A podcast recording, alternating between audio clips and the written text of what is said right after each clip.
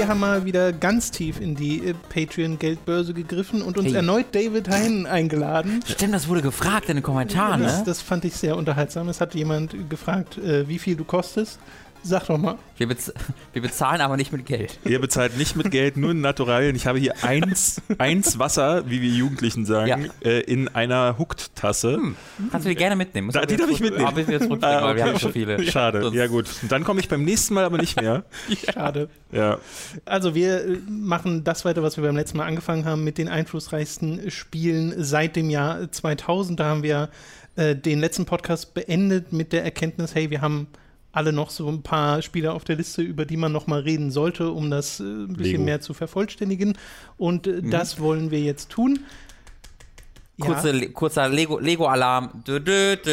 Es wurde ein neues Lego-Spiel angekündigt, lieber David. Letztes, guck mal, die haben uns zugehört, haben sie gedacht, Ja. der David, der meint, wir, krie- wir kriegen kein Lego-Spiel mehr hin. Und Ja. zack, bam, boom, Lego Super Marvel Heroes, wie auch immer das Da, Zeug heißt. dazu eine kleine Geschichte. Letzte Woche hatte mich bitte. Wa- Warner angerufen, die sagten, äh, dass diese Woche ein äh, Sch- Schatten von Mittelerde-Event ist. Wart ihr da gestern? Äh, Nee, wir gehen auf ganz wenige Events. Achso, ja, und da hieß es so, also das Schatten von Mittelerde könnt ihr anspielen und ein nicht angekündigtes Spiel kann man aber schon anspielen. Dachte ich so, Moment, ein Spiel, das noch nicht angekündigt ist, aber schon anspielbar ist, das kann nur Müll sein. äh, weil äh, normalerweise haben die ja mittlerweile schon so einen langen Vorlauf, dass diese Spiele ja schon so sieben Gameplay-Trailer und dann mit Entwickler-Commentary etc., bis du dann irgendwann auf der dreimal selber ran darfst. Äh, und dann hatten sie Freitag Marvel Super Heroes released, äh, dieses, diesen ersten Trailer. Und gestern, bis gestern trotzdem noch Geheimhaltung gemacht, weil natürlich sie irgendwie dieses Spiel irgendwie an die Leute bringen wollen. Ähm, und dann wollte das gestern da keiner spielen. Keiner wollte in dieser Ja. Präsentation sitzen, Ja. weil Lego so durch ist. Ich, man muss aber sagen, du es so war- alleine in so einem Kino. ja, äh, ich war ja nicht da, weil ich gerade verreist war, aber die, äh, die, meine Kollegen, die da waren, die so, wollten dann gehen nach der äh, Mittelerde-Präsentation Mhm. und äh, dann sagten die, "Wo- wollt, wollt ihr nicht vielleicht doch noch zu Oh. Marvel Superheroes? Und der war richtig geknickt. Das war ganz traurig. Aber das Ding verkauft sich ja auch so, Ich muss wollte man gerade sagen, die brauchen keine Journalisten. Ich weiß gar nicht, warum die das zeigen. Die brauchen halt die Kids. Nee, weder, weder Previews Eltern. noch Reviews haben, glaube ich, irgendeinen Einfluss Das auf die Lego-Spiele. FIFA. Kann ich Ja, ja, nicht Ich wundere mich immer, dass die FIFA-Events noch machen. Das was, wo, warum? Ja, wer ist denn, heute lese ich mir das Review zu FIFA 18, um zu sehen, ob ich mir das bestelle. Hat noch nie jemand gesagt. Nein. Wirklich. noch nie. so mal sehen, wie die Ballphysik diesmal ist. Ja. Ja, aber über die Lego-Spiele könnte man eigentlich tatsächlich mal reden, die ja. Warum nicht? Ein bisschen. Das war ja ein Versprechen des letzten Wir Podcasts. machen das einfach wir jetzt einen auch Lego einlösen. slash einflussreichste Spiele-Podcast raus. Ich weiß es ehrlich gesagt gar nicht, ob das irgendwie Einfluss, ich, wie Robin das letztes Mal schon sagte, es hatte Einfluss auf die Lego-Spiele, aber ich kann gar nicht sagen, ob das irgendwelche, irgendwelche Auswüchse Ob's in den Rest über die Spiele hinausgeht. Ja, ne? ja. Weil ich habe auch das Gefühl, die verkaufen sich halt wie geschnitten Brot, aber es gibt keine Nachahmer. Also ich würde vielleicht noch am ehesten sagen, so, äh, du hast ja sowas wie Disney Universe mal gehabt, Mhm. da hatten sie es so ähnlich versucht. Und ich glaube auch, ich habe es aber nie gespielt, dass sowas wie Skylanders in die Richtung geht. Ich kann es aber nur vermuten. Das ist schon, Spielerisch es ist, vielleicht. Es ist schon ähnlich in dem Sinne, dass du eine, eine große Auswahl an Charakteren hast, die aus dieser isometrischen Sicht Mhm. oder halb isometrisch, wie auch immer äh, Sicht spielst und da halt ein sehr simples Kampfsystem hast, aber trotzdem eine Tiefe, die du, die jetzt nicht durch Komplexität besticht, aber trotzdem durch einfach Mannigfaltigkeit an, an, an Gameplay-Elementen. Ist ja bei Lego-Spielen immer so, du kannst im, im, im Grunde drückst du immer den X-Knopf, aber was du mit diesem X-Knopf machst, ist ganz unterschiedlich wegen der vielen Charaktere. Und daher würde es mich auch schon so ein bisschen an Naja. Disney Infinity oder Ja, äh, und es ist ja ja, schon von Anfang an so ein bisschen eine Symbiose gewesen, dass die äh, Lego-Videospiele gleichzeitig auch die Lego, das Spielzeug promoten Mhm. und andersrum. Und bei sowas wie Skylanders gab es ja dann parallel dazu direkt diese Figürchen, was dann wiederum, kann man eigentlich Skylanders schon als einflussreiches Spiel bezeichnen, weil Ja, ja, ich glaube, Amiibos. Disney Infinity, Lego Dimensions, das ist alles halt äh, gekommen, weil Skylanders so einen riesen Erfolg hatte mit diesem, äh, wir, wir produzieren Spielzeuge, die direkt in einem Videospiel äh, reingeladen werden können. Und im Wesentlichen hast du Wahnsinn. ja da irgendwie dein Safe Game drauf. Ja, halt, ja genau, ist halt ein 15 Euro DLC für das Charakter. Ja.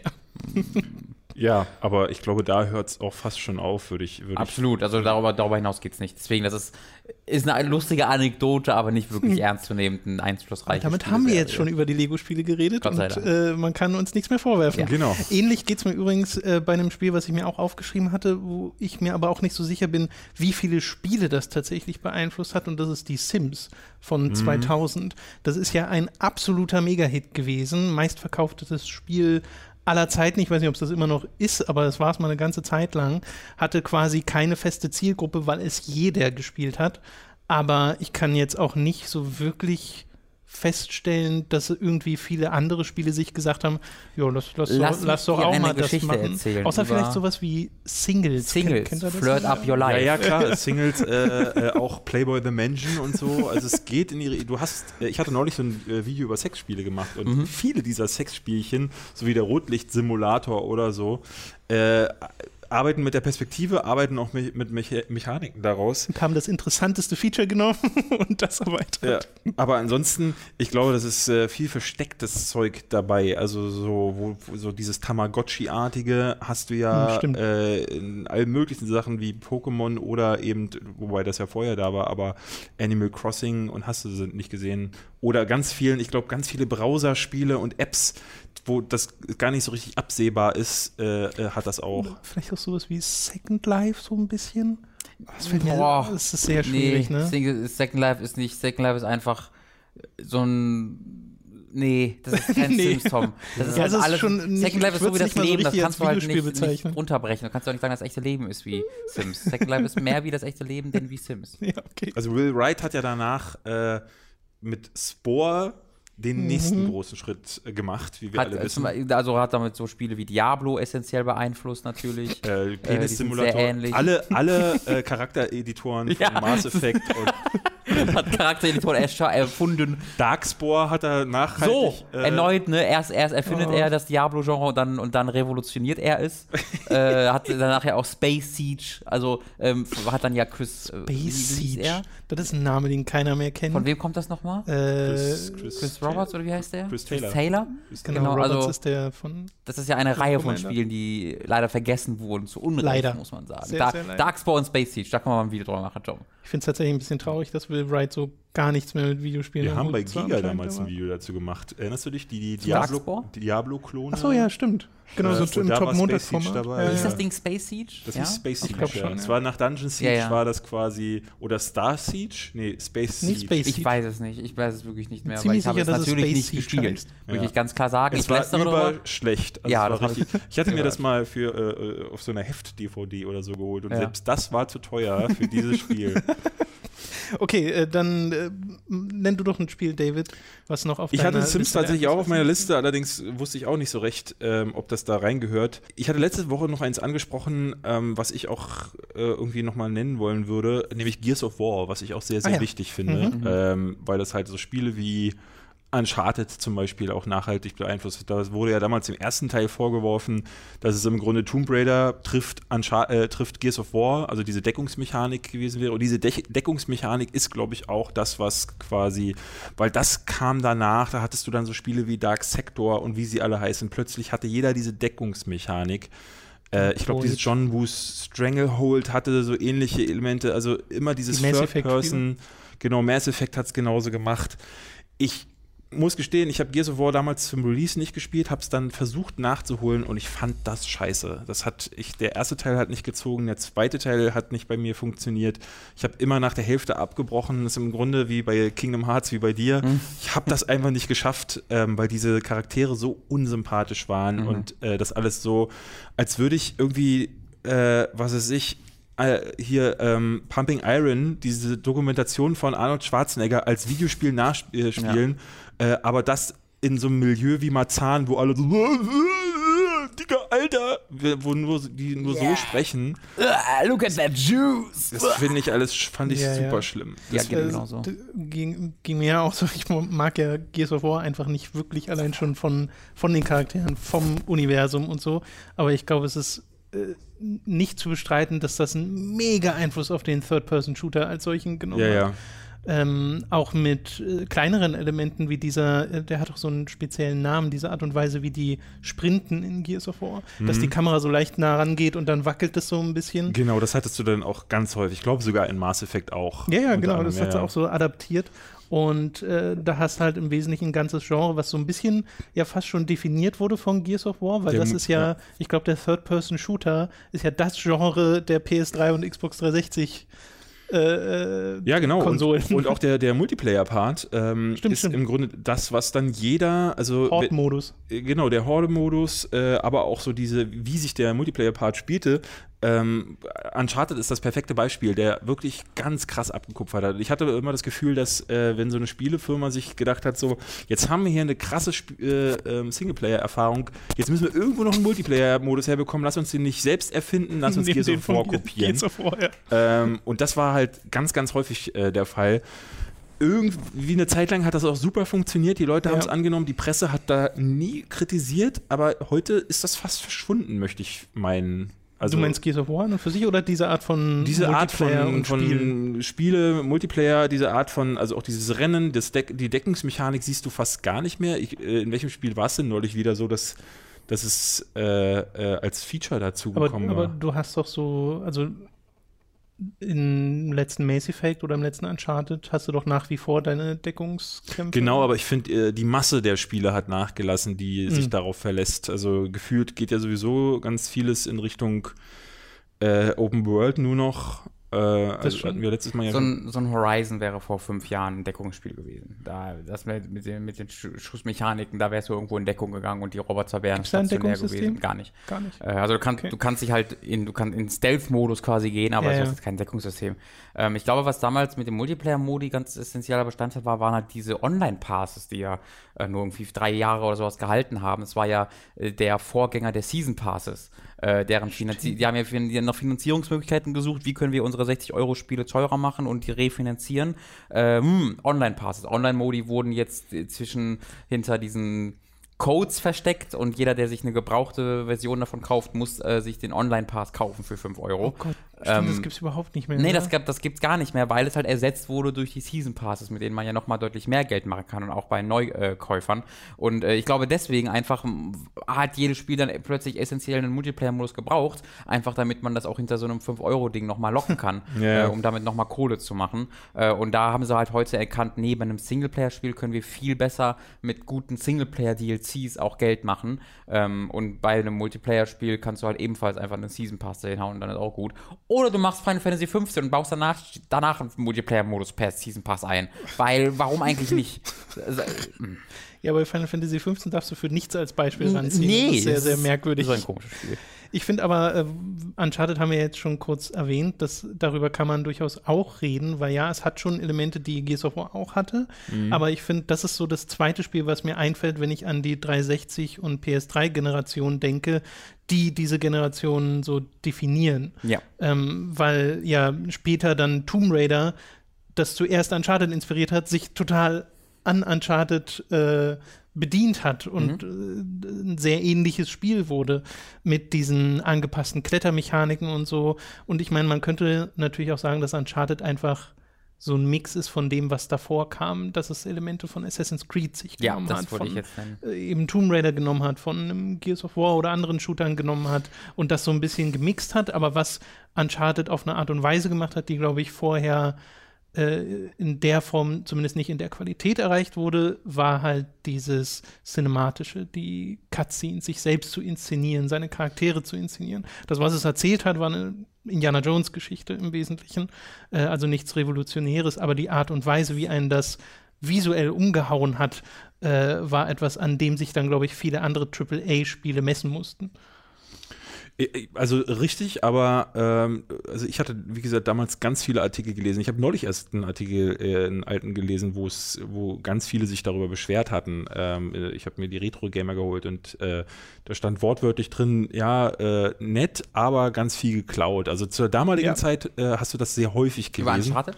Über Uncharted, okay. genau. Uncharted 2 war ja dann erst der, der dann plötzlich diese, genau. für diese, diese ne, Inszenierungskeule ausgeholt mhm. hat. Und den fand ich auch fan fantastisch. Vielleicht ein bisschen zu, zu viel dann sogar. Ähm, Wobei ich jetzt gemerkt habe, in Teil 4 hat es mir total gefehlt, dass so ein bisschen diese Überinszenierung, weil es mir zu viel Gekletter war.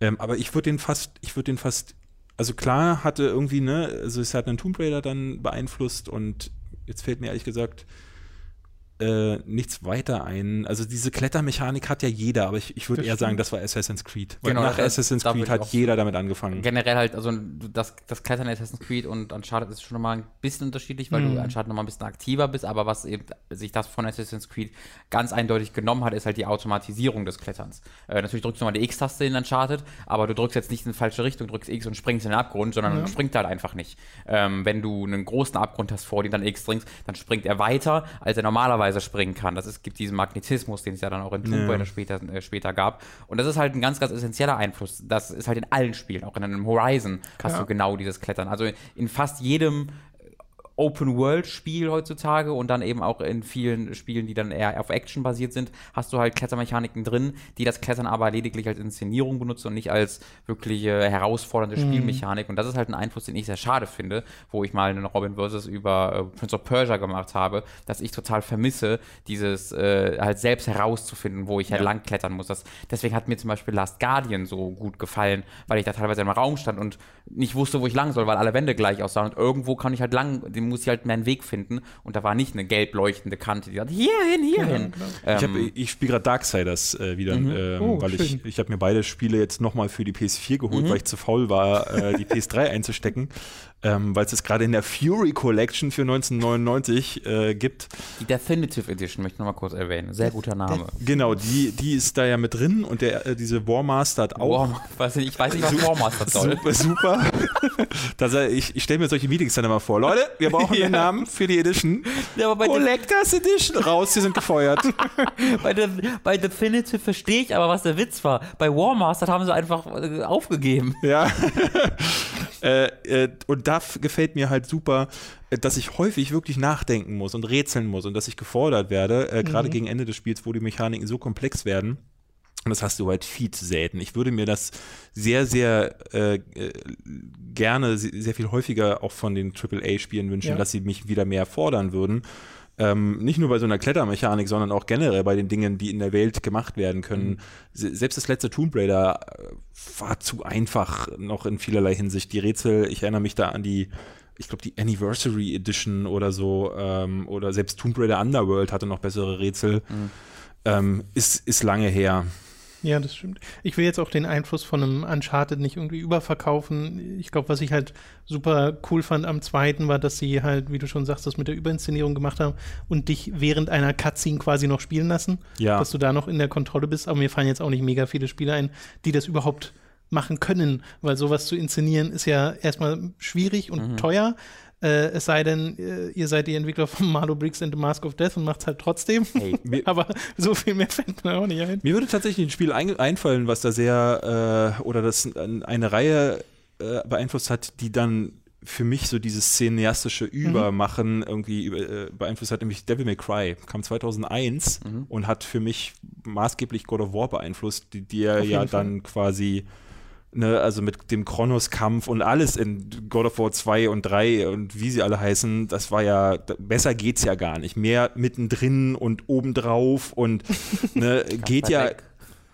ging nicht mehr. Devil May Cry war da noch nicht so. Das war, Devil May Cry war für mich, also ich, als ich das erste Mal das gesehen habe, ich glaube 2002 oder so, dachte ich so, so was habe ich noch nie gesehen. Dieser Style, diese Ja. Vermischung, Geschwindigkeit. Äh, später Bayonetta hat es ja ähnlich gemacht, noch ein bisschen mehr auf das Kombosystem gesetzt, aber damals, das war so, wie dieser Hit designt war und dass dann da diese äh, an der Seite aufploppte, super stylisch und mit den S- und A- und B-Bewertungen und der Wechsel, dieser fließende Wechsel zwischen Schwert und Waffe und dann konntest du sie in der Luft juggeln, hatte ich vorher noch nicht gesehen. Mir fällt kein Titel ein, der da vorher damit begonnen hat und ja dann so viele Spiele, die ich heute großartig finde, die leider völlig unterrepräsent sind. Ich verstehe nicht, warum sowas wie Castlevania Lords of Shadow oder Hm. äh, Dantes Inferno, warum diese Spiele nicht noch häufiger kommen.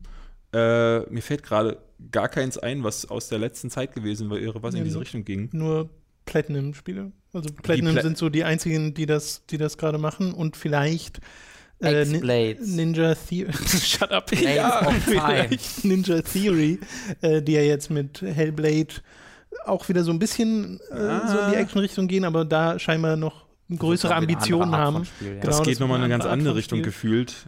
Äh, aber die haben ja das letzte DMC zum Beispiel, äh, zum Beispiel gemacht. Aber Devil May Cry finde ich ein super Ding, das hatte ich bei mir gar nicht äh, äh, auf der Liste, weil das ja im Wesentlichen ein, ein, ein Genre neu geprägt hat, Ja. diese Art von Action-Hack-and-Slash-Spiel. Klar hattest du sowas wie Unimusha, was glaube ich davor kam oder Ich glaub, währenddessen. kam danach. Oder, Oder, Ah, Unimusha war eins der es ersten, was davon nicht. inspiriert war oder so. Aber da finde ich halt so interessant, woher Devil May Cry kommt, ne? aus dieser Resident Evil-Ecke noch am Anfang mit den festen Kameraperspektiven. Genau, ich glaube, es soll, sollte ganz das nicht. Es gibt doch eine Mhm. Hintergrundgeschichte dazu. es dass war mal Resident Es Evil war mal irgendwie drei sowas. oder zwei, Ich glaube, es war drei. drei, genau. Ähm, bei, bei, bei Alter, Jesus heute ist aber auch hier ganz schön was los. Ich äh, bringe die Anekdote trotzdem zu Ende, bei, äh, weil Tom kennt sie schon. Ähm, bei Onimusha habe ich nämlich auch mal erzählt, das haben wir bei Time 3 gerade durchgespielt, endlich mal. Und äh, da habe ich mir ein Review zu durchgelesen, ein altes, auf, bei GameSpot. Und tatsächlich äh, wurde dort geschrieben, als Genre für Onimusha Resident Evil Game. Also er hat das immer als Resident Evil Type Game bezeichnet, äh, so wie das eben auch zum Beispiel Devil May Cry gewesen sei, was ich total interessant finde, dass halt da, weil da natürlich die Mechaniken äh, von, von Resident Evil auf ein Nahkampfsystem übertragen wurden. Und äh, Devil May Cry hat da so diesen ersten Schritt gemacht und ich finde Devil May Cry 3 war dann das Spiel, was diesen diese, diesen, diesen Cut erzeugt hat, weißt du? Bis, bei Devil May Cry 1 war es noch so, holy shit, das ist ja einfach ein Spiel, wo ich einfach mich auf Nahkampf konzentriere, in dem Resident Evil Kontext. Und bei einem Devil May Cry 3 war der Resident Evil Kontext dann so ziemlich raus. Ja, Sondern ja. es war dann ein ziemlich lineares Abenteuer, wo du dann nicht mehr durch ein Haus, ein gigantisches Haus irgendwie dich, dich rätseln musstest. Ja, ne, Der Devil May Cry 1 hatte ja, glaube ich, halt eben noch diese Metroidvania-Einflüsse, dass Ja, du genau. viel zurück und Ja. vorgegangen bist. Ähm, damit räumt ja alles, was danach kam, praktisch auf. Also, Mhm. äh, wenn ich da auch an ähm, DMC denke, das halt nur noch lineares Level ab. Äh, äh,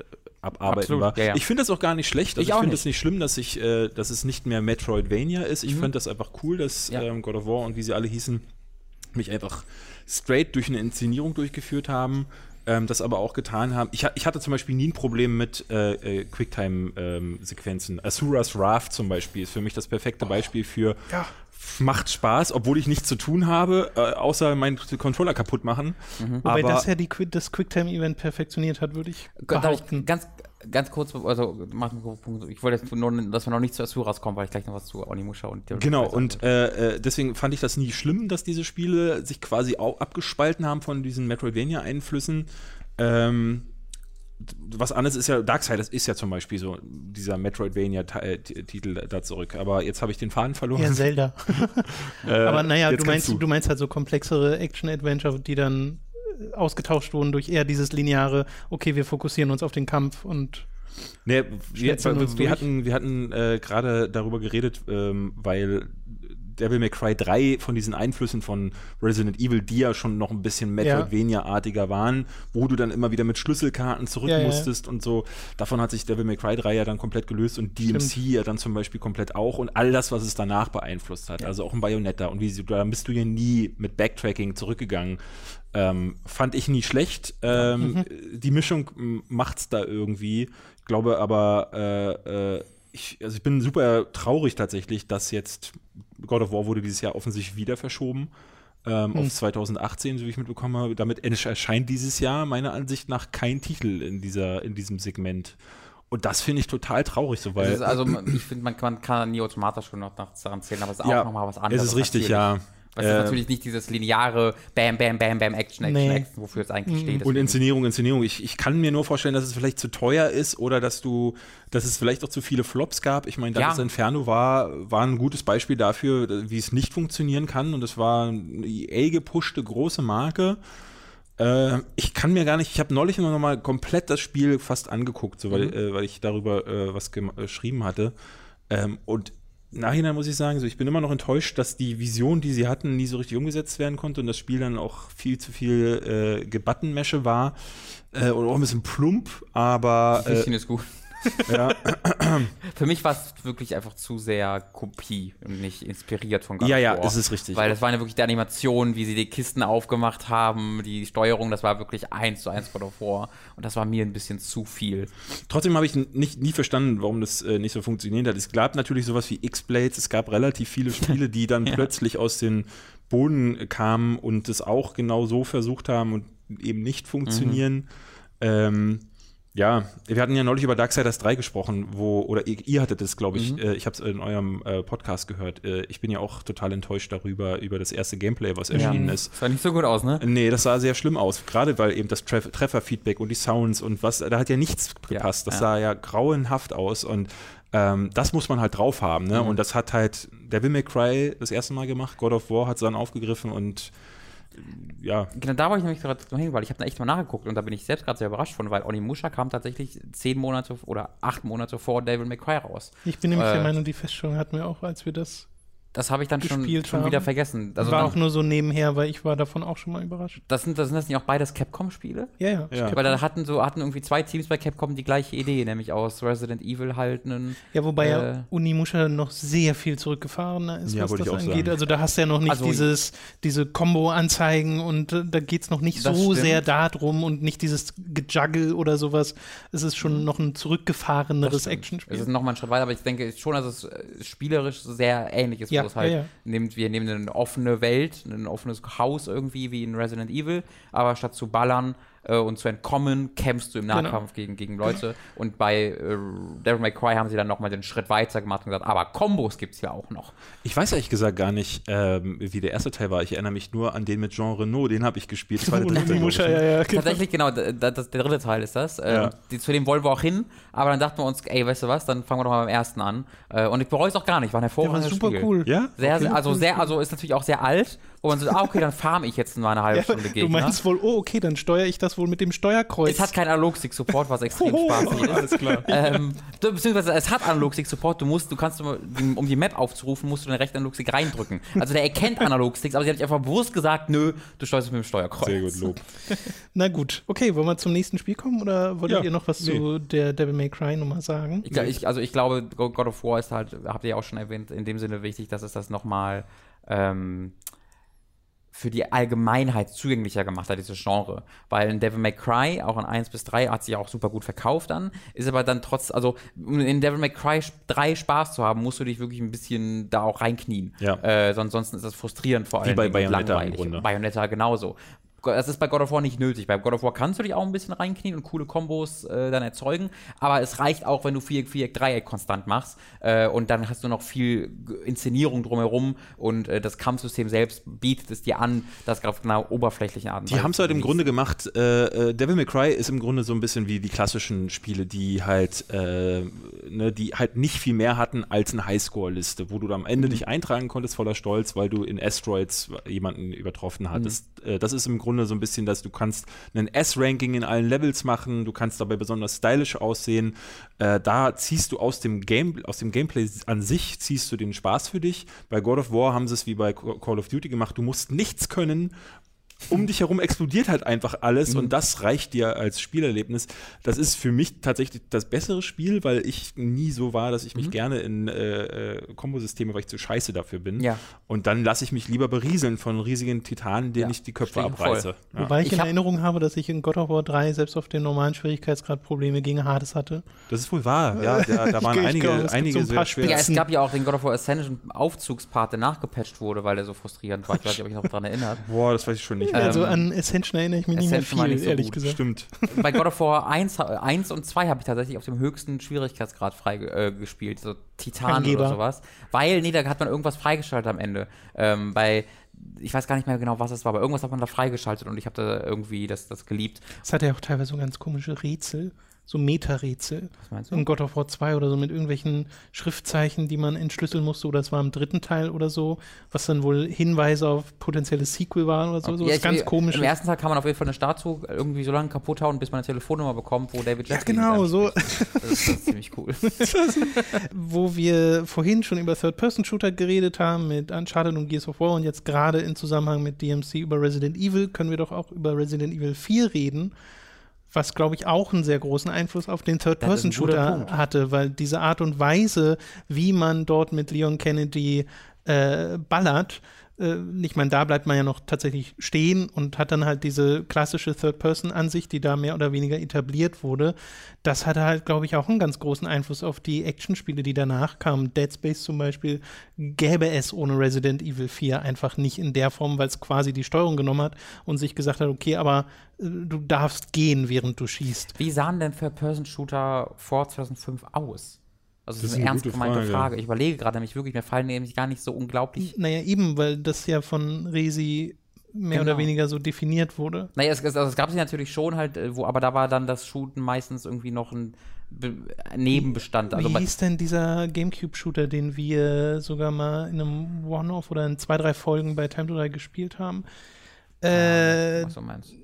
Geist oder sowas? Oder war Geist das war kein Shooter. Nee. Das war eher so ein Adventure. Aber ich meine, also es gab natürlich auch äh, schon diverse Spiele, auch vor 2005, wo du halt geballert hast. Aber das, also was ich mal im Kopf habe, ist irgendwie jetzt auch von, ich habe gar kein spezielles Spiel im Kopf, aber wenn ich mal an Ballern aus der Third-Person-Perspektive vor auf der Konsole vor 2005 denke, denke ich an einer weit rausgezoomten Kamera, ja, genau. ein kleiner Typ, das irgendwo so Jack and Dexter-mäßig und ballerst dann einfach so in der Gegend rum. Ähm, aber dieses sehr dedizierte, sondern du, so, du kämpfst gegen Menschen und das Kämpf und das Ballern ist so an sich deine, dein Spielinhalt. Ähm, das hat, glaube ich, Resident Evil 4 wirklich so ein bisschen eingeführt oder zumindest so revolutioniert, dass es anschließend oft kopiert wurde. Wobei, da muss ich fragen, ähm, was außer äh, Dead Space und die weiteren Resident Evils hat denn dann wirklich. Ich glaube, Gears of War und so, da ist das auch, steckt das quasi mit drin. Ah, okay. Dieses, dass du, äh, ich meine, da gehst du halt ins Cover, ne? Die haben halt das quasi dem hinzugefügt, aber da bist du ja auch in Third Person unterwegs und wenn du jetzt einfach nur stehst und anfängst zu zielen,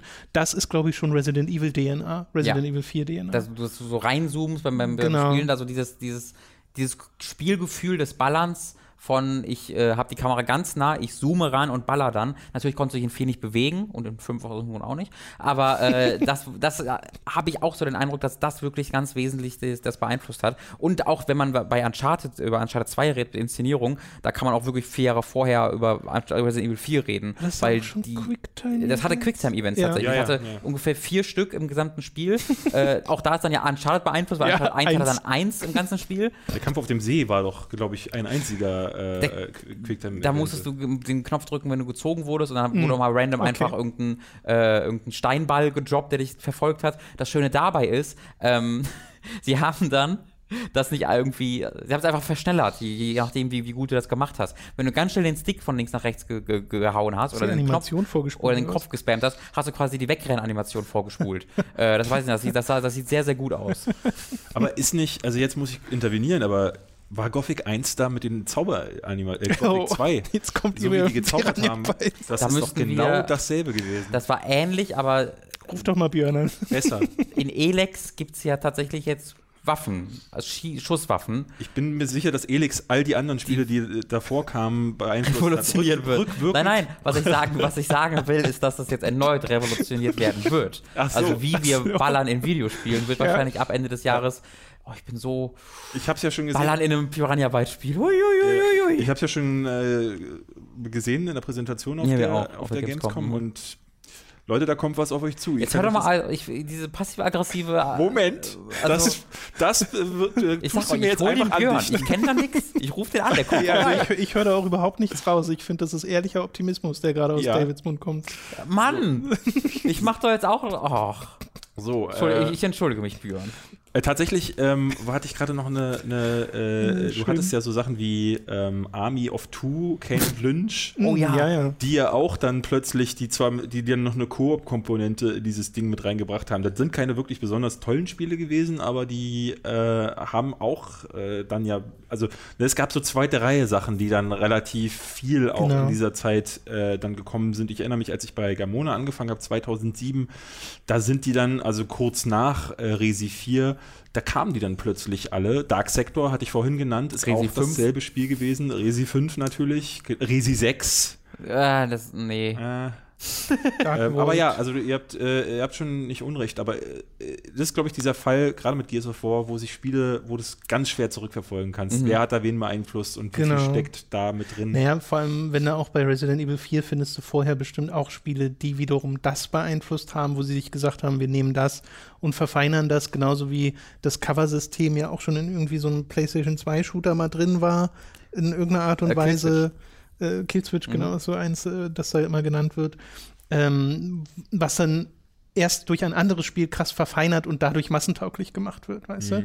Aber Koop, finde ich, ist eigentlich auch kein so unwichtiges Stichwort. War nicht Gears of War auch so ein bisschen so ein Spiel, was das total salonfähig wieder gemacht hat? Diesen, du spielst im Koop eine Kampagne durch? Da hast du, glaube das, das ist guter Punkt. Habe ich gar nicht drüber Weil wo du jetzt. Army of Two auch erwähnt hast, was sich ja genau das genommen hat, hey, äh, lass das mal im Koop durchspielen. Und das ging ja in den Kane Lynch-Spielen auch, äh, zumindest im zweiten Teil, ich weiß nicht, ob es im ersten ging, äh, dass da so ein paar Spiele kamen, die gesagt haben, okay, wir machen halt diesen, diesen Koop-Shooter. Selbst aus vier ist aus irgendeinem Grund im Oh dritten ja. Teil ein oh Koop-Shooter geworden. Meinst, meinst du 4-3? Für, für früher, ja. Hier. Äh, 4-3 war wirklich Aber schade. das, das ist nur so ein, so ein 4-3 war sehr schade. Alles andere war schade. Äh, das, ist ein, das ist aber echt ein sehr, sehr, sehr, sehr guter Punkt, wie, Koop, wie, wie der Koop-Modus in alles sich so reingefudelt hat. Fucking Dead Space. Dead Genau, Dead Space 3 3, ja, war ja. dann ja auch ein Koop-Spiel. Das war so eine kurze Phase, ne, wo sie Ja. plötzlich alle mit Koop gekommen sind. Also wo im Kino plötzlich jeder d- äh, 3D probieren wollte äh, und jetzt jeder seine VR-Erfahrung nebenbei noch herauskrümelt, Mhm. äh, war da plötzlich Koop in allem drin, ob es jetzt gepasst hat oder nicht. Äh, Gerade in dem Dead Space, wo dieses Gefühl des Alleinseins und sich erschrecken einfach überhaupt nicht damit zusammengepasst hat. Dead Space 3, ne? Ja, ja. Letztes erst gesehen, leider doof. War eine gute, gute Überschrift für den Test bei Giga. Ist wohl wahr, ja. Leider ja. doof. War die Überschrift, ja. Und danach kam irgendein Test zu, ich weiß nicht, was ein anderes Spiel Aliens war. Colonial Marines. Genau, da war die Überschrift leider auch doof. Leider aus. Ach, schön. Sehr gut. Sehr, sehr gut. Okay, mag einer von euch das nächste Spiel nennen oder soll ich? Ich hätte jetzt, ich würde mal vorspringen, äh, das bei mir auch als nächster Titel auf der Liste ist Broken Age. Hm. Bra Broken Age, also das äh, damals noch unbenannte Spiel ähm, von Hatte ich bei mir? auch? ja, Tim Schäfer und Co., äh, die dann quasi die Kickstarter-Revolution Genau. angefangen haben. Ähm, geht mit mir ein, bei mir einher mit ähm, äh, einem anderen Spiel oder andersrum. Ähm, ich frage mich seit, äh, als ich diese Liste erstellt habe, wer hat quasi angefangen damit, äh, diese, ähm, also da, wo heute dieser, die, der Indie-Markt ist, die Revolution des Indie-Marktes, dass plötzlich das quasi als total großartige Alternative zum AAA-Markt besteht. Wo hat's angefangen? War es Braid, war es Limbo, war es eben äh, äh, dieses Tim Schäfer-Ding über Kickstarter oder so? Ich kann es gerade gar nicht Ich sagen. hätte auch Braid gesagt, ehrlich gesagt. Ich, ich glaube, das muss man weniger in einem einzelnen Spiel als Microsoft tatsächlich Genau, Microsoft. Xbox Live Arcade. Ja. Das war so das Ding, wo das das erste Mal in den Mainstream gefeuert Durch wurde. Konsolentauglichkeit, ja. Abs- Genau, naja, und bei, beim auf dem PC war halt Steam noch nicht das unfassbare offene Ding, was es heute ist. Das die, heißt, hat, die hatten doch auch dieses, äh, dieses Programm, was quasi das sogar befördert hatte, oder? Wie oh, das, denn weiß- das, das weiß ich gar nicht. Äh, das nicht Xbox ID einfach nur? das ID, ist, halt- das ist ID relativ at neu. Xbox? Das ist, das, das ist halt Xbox One-Zeit.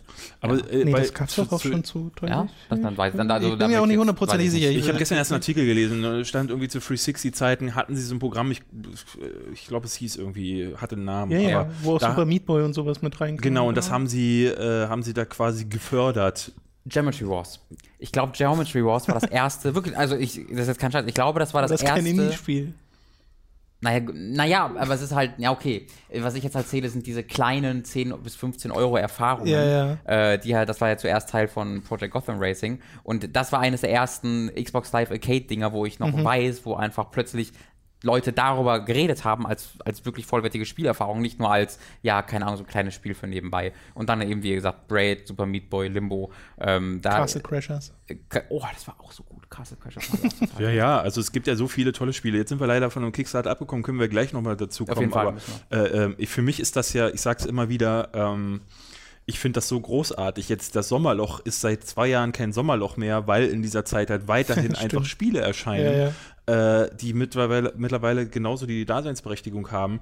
Auf meinem Kanal finde ich es ultra schade, dass es die, die Kids von heute oder die Spieler, die sich ja als äh, vollwertige Gamer irgendwie bezeichnen, nicht annehmen, weil die Grafik scheiße ist, sprich es ist Retro-Pixel-Art. Ich kann nachvollziehen, wenn Leute sagen, sie haben es ein bisschen satt, äh, diesen Pixel-Look, äh, manchmal auch, weil äh, das Studio vermeintlich zu faul wäre, was Besseres zu designen. Ähm, ich glaube auch, äh, manchmal ist es vielleicht sogar so, manchmal ist es aber, passt es aber auch einfach zu einer Designentscheidung für mich dazu. Ich finde, wenn es gut aussieht wie bei einem Hyperlight Drifter, ist mir scheißegal, ob das Ja. ein Pixel-Look ist. Ähm, Ähm, das auch wenn ich halt, wenn halt Leute schreiben, Hyperlight Drifter sieht so aus, weil sie zu faul waren, was Richtiges zu machen. Ja, bei so, oh, Thimbleweed Leute. Park gab es das ja auch zum Beispiel. Ja, dass da also- Leute gesagt haben, äh, warum sieht denn die Grafik so schlecht aus? Ja. Und dabei ist es halt eine bewusste Stilentscheidung gewesen. und ich finde, Thimbleweed Park sieht halt toll Sieht aus. so Ja, toll aus. super detailliert. Drifter auch. Ich finde das, ich, also ich kann das überhaupt nicht nachvollziehen ähm, und hatte das jetzt äh, unter meinem Jahresvorschau-Video, wo ich ja bewusst halt auch immer sage, so, ich packe am Anfang meine Indie-Games hin, weil ihr habt gefälligst das äh, zu, zu ertragen. Du erziehst Ja, sozusagen. also, weil, oh, hier, da haben Leute den Skip-Button unten, also sprich den, den Timecode unten reingepostet, Ja. wo man hin skippen muss, bis die AAA spielt. Ja, ja, habe ich alle gelöscht, die Du Kommentare. solltest auch random so schwarze Bildschirme, einfach so, so 10, äh, 10 Minuten schwarzen Bildschirm reinmachen, aber das, wenn die vorskippen wollen, Ja. nicht wissen, wo die hinskippen müssen, weißt du? Das finde ich halt, finde ich halt sau schade, dass so viele das äh, nicht verstehen, dass da ähm, A, ganz viele sich ausprobieren. Das ist so ein Ding, wo du halt neuerdings so Spielideen bekommst, die im AAA-Segment einfach nicht mehr probiert werden, so weil du da alles halt glatt gebügelt bekommst und im Indie-Markt muss es eben nicht der Fall sein. Sexy brutal kann man noch mal kurz. Äh, kurz Zum Beispiel, erwähnen. ja, äh, das äh, Lauer schlummert bei mir seit Wochen auf der Platte. Ich konnte es äh, äh, leider immer noch nicht spielen, aber den Soundtrack, den höre ich äh, rauf und runter. toll. Ja. Ähm, Wirklich. Aber ganz, äh, ne, selbst, selbst sowas wie jetzt auch einen Wonderboy, das dann dadurch zum Beispiel auch mal zurückkehrt, ähm, also so alte Klassiker, äh, äh, Naja, was halt auch The Witness, der, der Braid-Entwickler jetzt macht, äh, John Blow, Hm? mir gerade kurz nicht eingefallen, äh, oder was wir vor ein paar Jahren hatten mit einem Hör, wo du Ah. dann diese alte Desktop-Oberfläche hast und Videos durchskimmst und quasi Detektiv spielst. Also der Indie-Bereich ist immer noch das, wo du die meisten neuen Spielerfahrungen Ja, ja. bekommst. Oder alte Spielerfahrungen, die aber so modernisiert wurden, dass sie wieder äh, ja, modern wirken, sozusagen. Und äh, das, ich weiß nicht, ob das, also, weil, wenn du jetzt sagst, das skippen ganz viele Leute, mich würde interessieren, wie viele es dann dann trotzdem noch tatsächlich gucken, also wie groß ist tatsächlich der Anzahl der Leute, äh, die Anzahl der Leute, die trotzdem dran interessiert sind. Weil ich kann mir schon vorstellen, dass im Massenmarkt ganz viele Leute eher einen Third-Person-Shooter oder generell einen Shooter und Action sehen wollen, als weniger äh, Tokyo 42 oder wie es hieß, weil da guckst du halt drauf und weißt nicht sofort, was es ist. So, ich glaube, das ist halt, ganz viele dieser Spiele lassen sich sehr schwer verkaufen. Da musst du erstmal erklären, was es ist. Und dafür haben ja schon viele Leute keine Zeit mehr. Ja, ja. Ich habe Äh. hab häufig das Gefühl, ähm, du siehst es auf dem Handy- und App-Markt. Da ähm, habe hab ich früher, äh, vor vielen Jahren in der äh, Making Games von der GameStar mal gelesen, dass äh, hat ein Spiel-Publisher, ähm, ich, ich weiß gar nicht, welches Spiel sie da gemacht hatten, ähm, und die erzählten, dass 90% der Kaufentscheidung au- im Handy- und App-Markt geht von deiner, von deinem Thumbnail oder beziehungsweise von deinem Icon aus, was du, was du hast. Je Ein kleinen Ding. Genau, je nachdem wie, na, weil du das, das, das ist ja das Einzige, Ja. was du erstmal siehst, wenn du durch den App Store äh, scrollst. Und wenn das wertig aussieht und irgendwelche Bildelemente beinhaltet, die, die dich triggern, dann funktioniert das. Und deswegen äh, sind die, du scroll mal durch, die sehen alle unglaublich hochwertig aus. Zum Teil rippen die halt auch ganz blatantly irgendwelche großartigen Poster oder äh, äh, äh, irgendwelche Filmfiguren oder Popkultur-Ikonen Ikonen ab. Es ist ganz frech zum Teil, was da so lungert. Ähm, und hat mit dem Spiel dann aber mit der Grafik tatsächlich wenig zu tun. Ich habe auch Gefühl, dass es im Indie-Markt ähnlich ist, dass du merkst, so viele legen sehr viel Wert darauf, mittlerweile ihre Spiele besonders schön aussehen zu lassen ähm, oder besonders, weil du, weil du sie anders nicht mehr verkauft bekommst, so, weil, weil, weil sie dann doch recht obskur ist. Hat, habt ihr dieses Rain World mitbekommen? Mhm. War im Stream sogar. Das mag ich total gern. Ja, ja, genau. Aber das ist halt so die Sorte Spiel, die sich keinem so richtig erschließt, ähm, weil sie super strange ist. Dann ist es auch noch super schwierig und ähm, ich hatte es in meiner Vorschau auch drin, weil ich den Trailer ganz gut gemacht fand, aber weil, weil ich den Look irgendwie äh, ansprechend fand. Ähm, aber nur so funktioniert es, glaube ich, noch, dass du irgendwie das so designst, Ja. dass die Leute gleich mit dem Auge hängen bleiben, sonst Bei Rainworld kommt sogar noch dazu, ähm, ich habe das damals auch auf Kickstarter unterstützt, ich habe das nicht mehr genau im Kopf, aber wenn ich mich recht erinnere, war das tatsächlich ein Kunstprojekt. Also von einem Art-Designer, der Irgendwie so, eine ja. Welt äh, designt hat ähm, auf optischer Ebene und dann meinte, es irgendwie ganz interessant und ich will hier gerne mal so eine Animationstechnik ausprobieren und das ging halt vom optischen erst aus und dann erst wurde es zum Spiel im Nachhinein, was man vielleicht auch ein bisschen merkt, aber ich mag es trotzdem echt gerne. Ich selber bin ja bei der Fülle auch mittlerweile dazu übergegangen, ähm, wenn ich nicht gerade selber irgendwie ein Spiel im Auge habe, dann versuche ich auf Empfehlungen, immer dann, wenn Kotaku oder so schreibt oder ich bei Twitter irgendwas mitbekomme, dass ein Spiel gerade durch die Decke geht, so war es bei Sexy Brutale, dass ich ganz viele Artikel la- las, wo es hieß, wow, das Ding müsst ihr euch angucken. Dann greife ich zu, auch blind äh, häufig, weil macht auch gar keinen Sinn anders bei den Indie-Spielchen. Für den Preis ist es auch okay. Ähm, aber ja, ich glaube, da ist die Fülle recht groß und da ist, glaube ich, auch, ich glaube, viele Spieler sind überfordert. Die, ich glaube, viele Spieler brauchen auch einfach dieses Marketing-Trara. Ich habe ge gefühlt, äh, gab es noch nie so viele Spiele, äh, Trailer zu einem Spiel wie zu Injustice 2, wo die zu jedem einzelnen Charakter einen äh, Charaktertrailer rausgebracht haben. Äh, Und jetzt gab es noch mal einen Final Release Trailer. Da, du, hast doch alles gesehen zu Injustice 2, aber ich glaube, so musst du heute die Spieler bombardieren, damit der Hype dann irgendwann da ist, dass sie sagen, oh Gott, ich ergebe mich, ich kauf's ja schon. ähm, und das machen die Indie-Games nicht, weil sie allein schon das Marketing-Theater nicht abfeuern können. Ähm, deswegen, glaube ich, ist es so, wie du, ich glaube, viele Übersehens können auch gar nicht anders, als es zu übersehen. Viele informieren sich auch gar nicht so, wie wir es tun.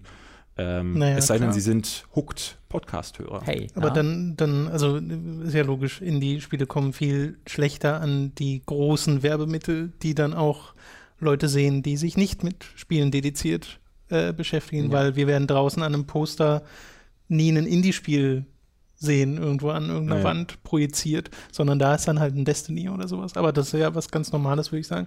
Du hattest ja vorhin eigentlich angefangen mit, Mit Broken äh, Age. Broken Age, mit dem Double Fine Adventure, das ja äh, 2012 war es, glaube ich, so diese Kickstarter-Welle ange, angestachelt hat. fünf Jahre. Und äh, das so alt. äh, hatte ich bei mir auch auf der Liste, weil ich das als immens wichtig immer noch äh, finde, Mhm. was dieses Spiel gemacht hat. Das Spiel an und für sich, da bin ich ja kein so großer Fan von, Ich liebe aber es. allein der Erfolg, der äh, den diese Kickstarter-Kampagne hatte und was das der Spieleindustrie gezeigt hat und wie viele Leute da tatsächlich kamen und gesagt haben, ja, okay, dann probieren wir es halt auch. Das ist ja so ein bisschen die Analogie, kann man ja ziehen, ist ja das, was wir mit Hooked gemacht haben, ist ja auch eine Folge dessen im Wesentlichen, weil halt Crowdfunding und so eine, so eine Art von Wertschätzung bei äh, den Sch Spielern oder Zuschauern in einer ganz anderen Form dort gefördert wurde.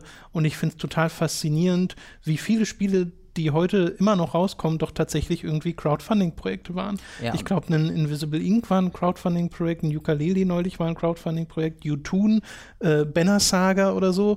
Teilweise richtig tolle Spiele. Ja, Hätten wir nicht. Thimbleweed Park Obsidian, auch- genau, Thimbleweed Park, genau, wir nicht vorhin Original erst. Sin auch. Und Divinity Ja. ist Ja. auch ein Ding.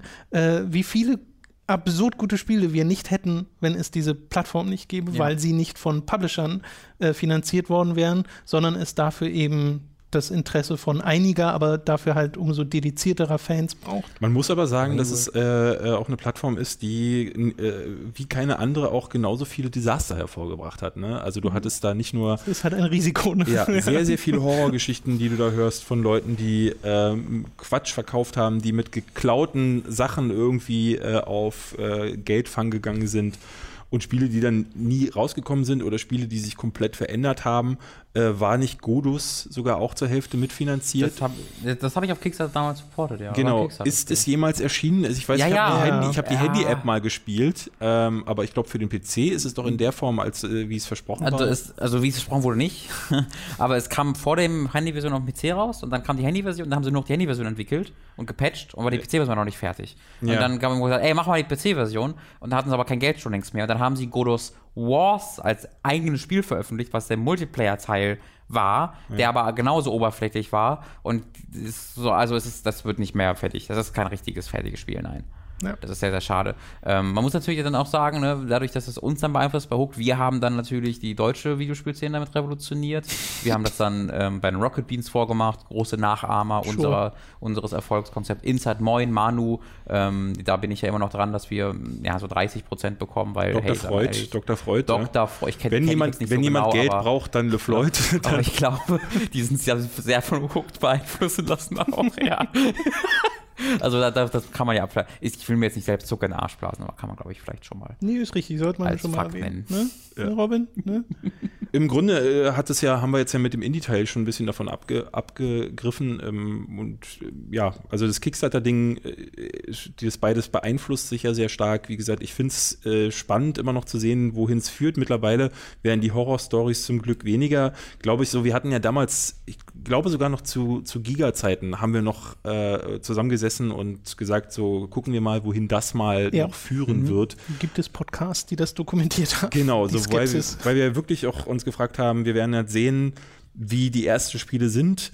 Dann war halt Broken Age gleich, gleich als erstes auch eher nicht so gut. Auch äh, das zweite große, was, woran ich mich entsinne, Vor allem auch ständig verzögert. Ne? genau, Also, ähm, war ja, war ja dann äh, Wasteland, was auch, Wasteland 2 war auch, war okay, aber auch nicht so, dass alle sagten so, boah, das ist jetzt das Ding.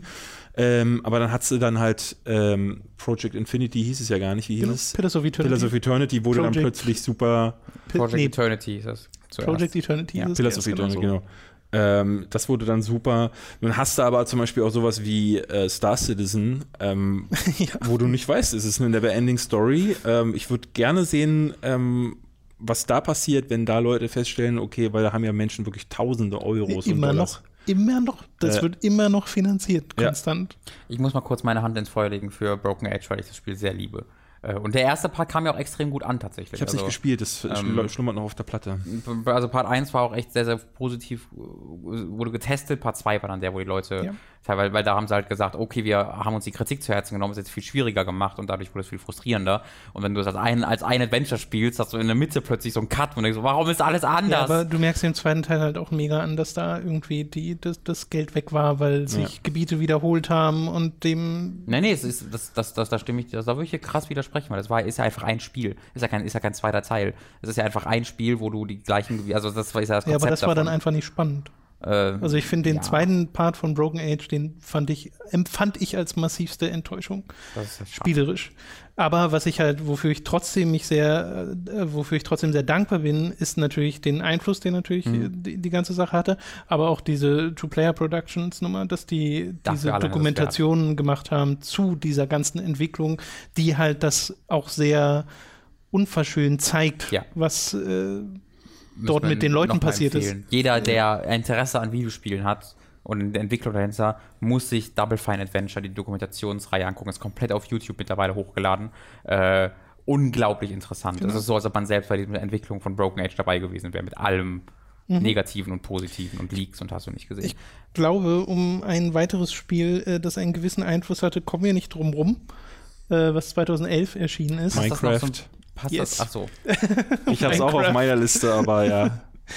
Äh, Minecraft, äh, der Einfluss, den dieses Spiel hatte, den kann man, glaube ich, auch nicht wirklich bestreiten, weil ich glaube, man sieht den nicht nur in der Tatsache, dass das halt so ein mega Erfolg war, unfassbar viel Geld für die Entwickler gemacht hat äh, und jetzt ein Spiel ist, was es auf jeder einzelnen Plattform zu geben scheint. Äh, sondern auch, dass es tatsächlich einen Einfluss hatte auf die Spieleindustrie und auf ganz viele Entwickler. Zum einen mit irgendwie direkten Kopien oder Sachen, die sehr eindeutig davon inspiriert wurden, wie sowas wie Cube Worlds oder so.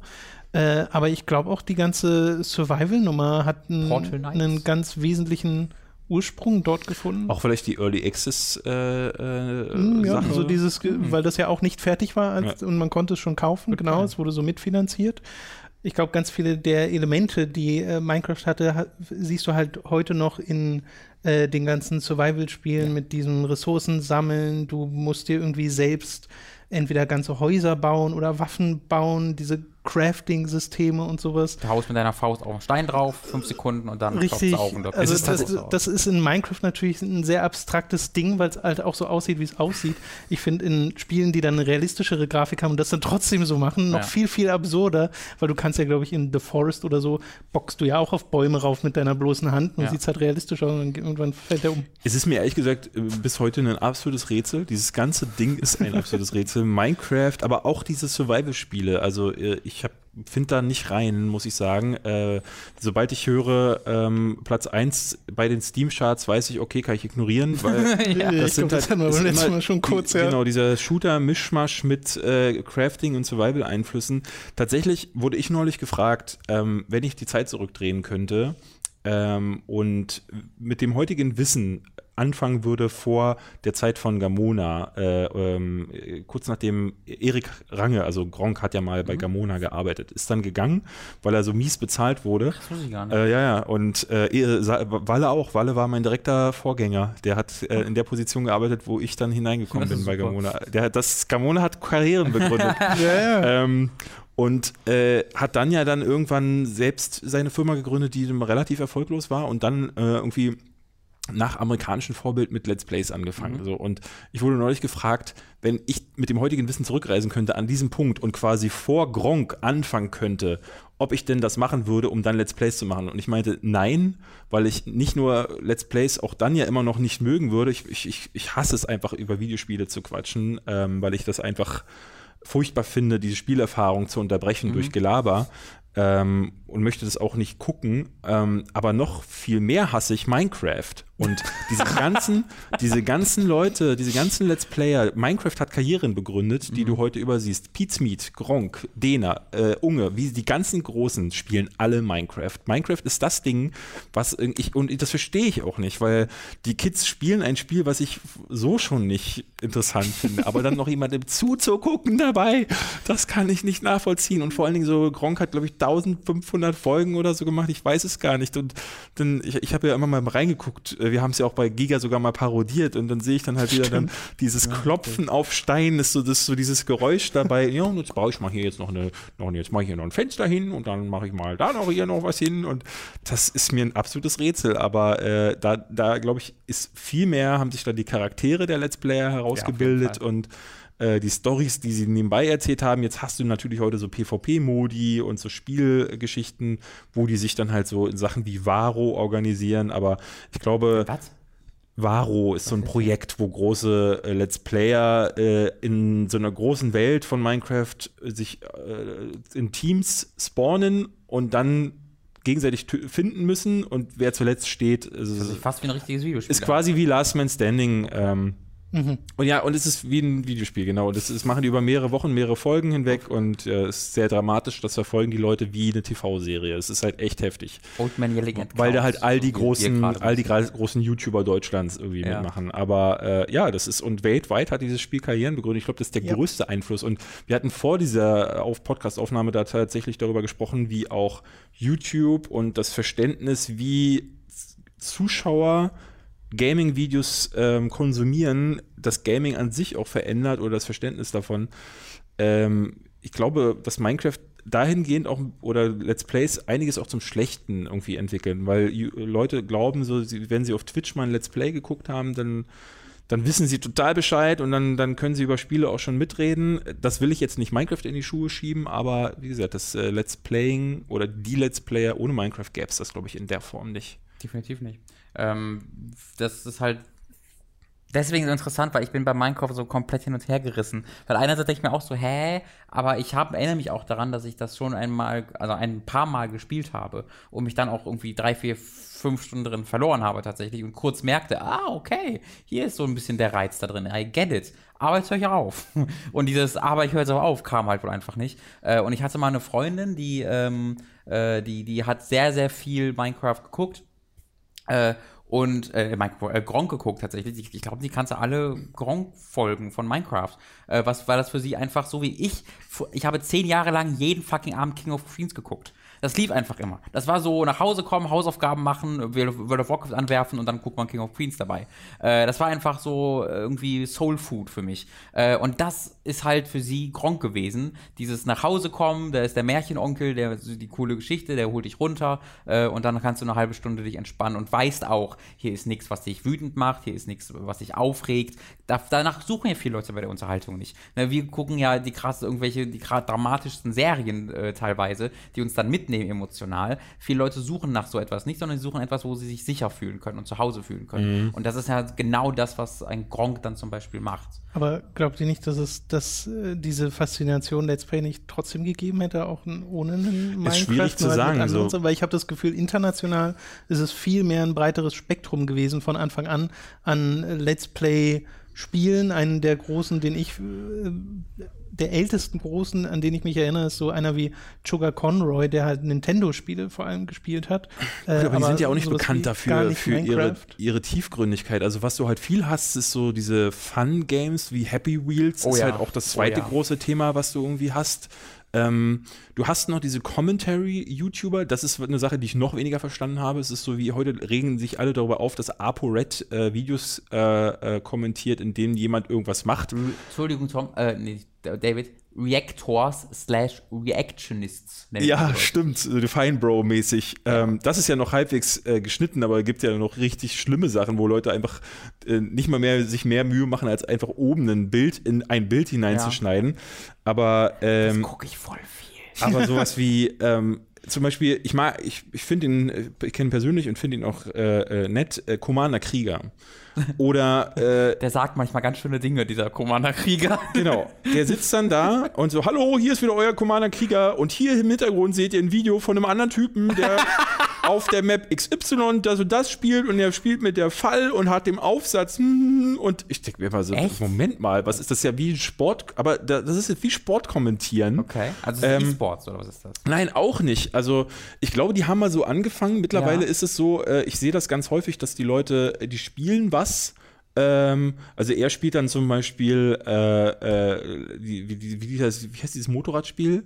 Ähm, Trials? Trials, genau. Er ah. spielt Trials oder FIFA oder, oder ähm, Call of Duty und fängt dann aber zu erzählen, ey, da war ich im Urlaub und habe ich mit meiner Freundin und, oder beschwert sich über YouTuber XY. Also diese Real-Life-Stories werden dann, nehmen dann gerade quasi ja. den größeren Part an, weil das ja alles, wir sind alle als YouTuber irgendwo Narzissten, der eine mehr, der andere weniger. Ja. Und äh, irgendwie wollen sie sich in den Vordergrund drängen und äh, deswegen nehmen diese Geschichten dann überhand und der, der Part, wo er über das eigentliche Spielgeschehen spricht, der ist quasi nicht mehr existent und so Leute wie Elotrix, ihr werdet die Namen alle nicht kennen, aber.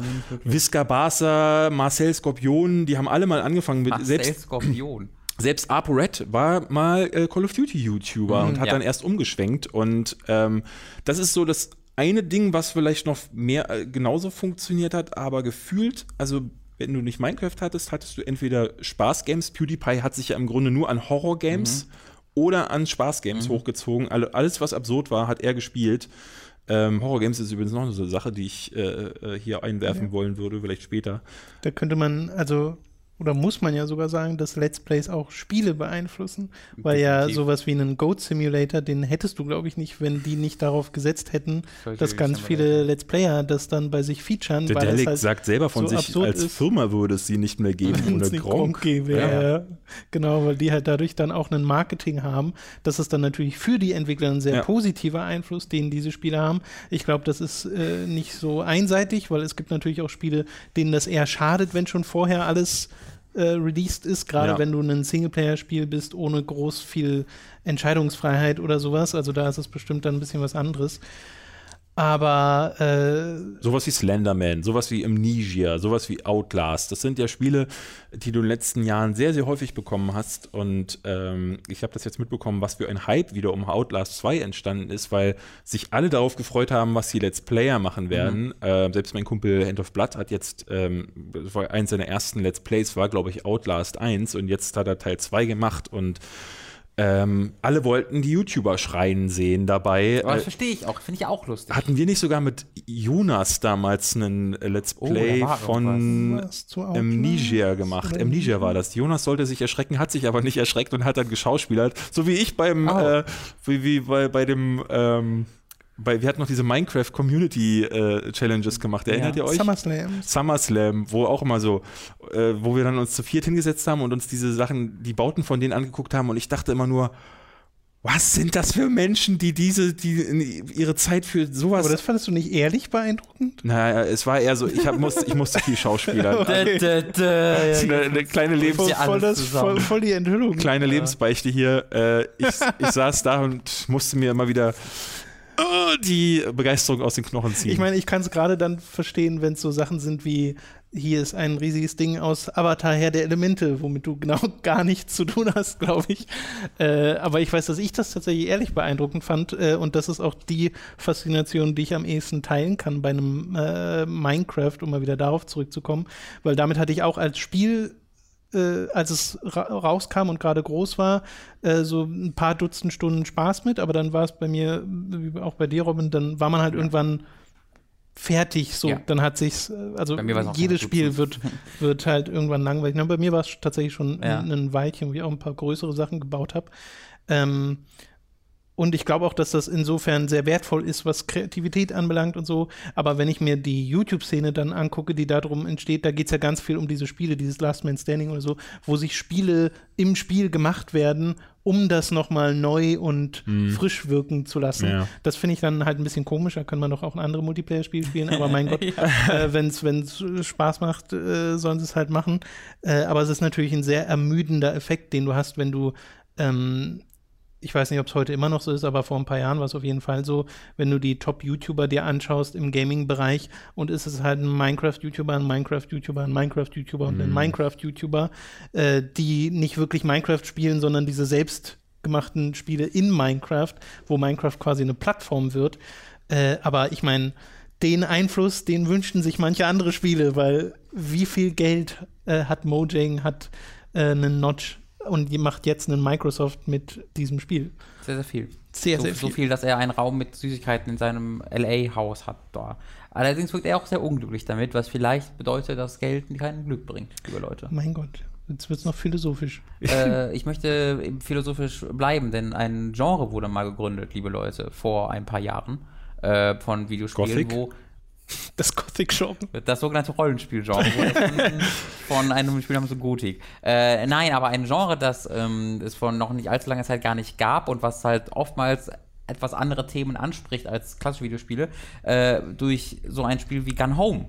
Äh, nicht, vielleicht nicht gegründet wurde, aber zumindest essentiell beeinflusst wurde. DS da, Gun Home. Ich wollte gerade sagen, Ähm, würde ich eher dir Esther sagen als die ja Ursprung. was, was ist das eigentlich? Walking Simulator? Genau, werden so ein bisschen beleidigend als Genau. Walking Simulator bezeichnet. Ich persönlich bezeichne sie gerne als Narrative Games, also Spiele, die, die ihre, ihre, ihre Narrative, ihre, ihre, ihre, Handlung als Kernelement ansehen und dann eben die Erkundung und alles Gameplay darum aufbauen. Dazu gleich mal eine Frage. Hast du schon oder einer von euch What Remains of Nee, Edith Finch leider gespielt? nicht. leider, leider keinen nicht. Key bekommen. Also, also ich habe es mir gekauft jetzt einfach so. Wir Ja. haben ja schon festgestellt, ich bin der, der Stolze, ihr die Armen. ähm, ich hatte tatsächlich bis auf ähm, The Vanishing of Ethan Carter habe ich keins davon gespielt, weil ähm, mich, mich keins davon so richtig gecatcht hat. Jetzt rein optisch nicht. Ähm, ich hatte auf der Gamescom letztes Jahr mal We Happy Few angezockt, ähm, wobei ich Das dann nicht so richtig weiß, Ist auch mehr Survival-Spiel Ja? gewesen. Da dachten ganz viele, glaube ich, am Anfang, das wird so ein, weil das ja von Bioshock-Entwicklern, glaube ich, kam. Ja, genau so sieht sah es ein bisschen aus, ja. Äh, und dann ist es irgendwie so ein Multiplayer-Ding, so ein ganz komisches. Aber die, die, das meiste davon habe ich nicht gespielt, weil hm, so die Wie fandest du denn dann Vanishing of Ethan leider nicht so gut. Ich habe es dann, Okay. also ich fand's, äh, das sieht sah super aus, Mhm. aber es ist sehr langsam. Ähm, das war ja auch so ein Ding, dass du dann hast dich so ein bisschen durchgerätselt. Es fühlte sich an wie ein Echtzeit-Myst ähm, aus den 90ern. Mhm. Ja, so ein bisschen. Äh, äh, kannte ich das noch, diese Art und Weise. Ähm, und immer dann, wenn du ein Rätsel vollendet hattest, äh, ist eine Zwischensequenz getriggert, so mit Erinnerungen. So Ja, war es ja. in Vanishing of Ethan, ja, und Carter. Geistern und so. Genau. Ja. Und das hat mich weder besonders mitgenommen, noch besonders, äh, wäre das besonders atmosphärisch gewesen. Und auch die Fragen, die es aufgeworfen hat, die, deren Lösung wollte ich nicht zwingend wissen. Es gab dann dieses Spiel, das vor zwei Jahren, glaube ich, rauskam, mit dem großartigen Soundtrack. Ähm, Achso, meinst du das vom Stanley Parable-Macher? kann es sein, da wurde so die so, äh, da sind so Lichtbögen die ganze Zeit durch die Gegend gewandert. Äh, Warte mal, nee, Lichtbögen waren da nicht. Was war ähm, denn das mit Lichtbögen?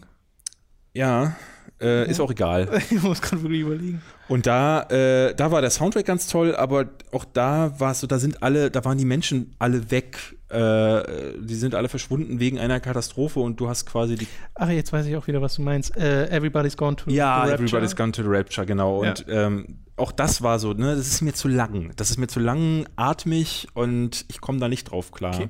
Das finde ich ganz interessant, weil ich finde, Vanishing of Ethan Carter hat keine sonderlich spannende Geschichte und Every, Everybody's Gone to the Rapture fand, empfand ich auch als viel zu langsam äh, und auch nicht als sonderlich spannend.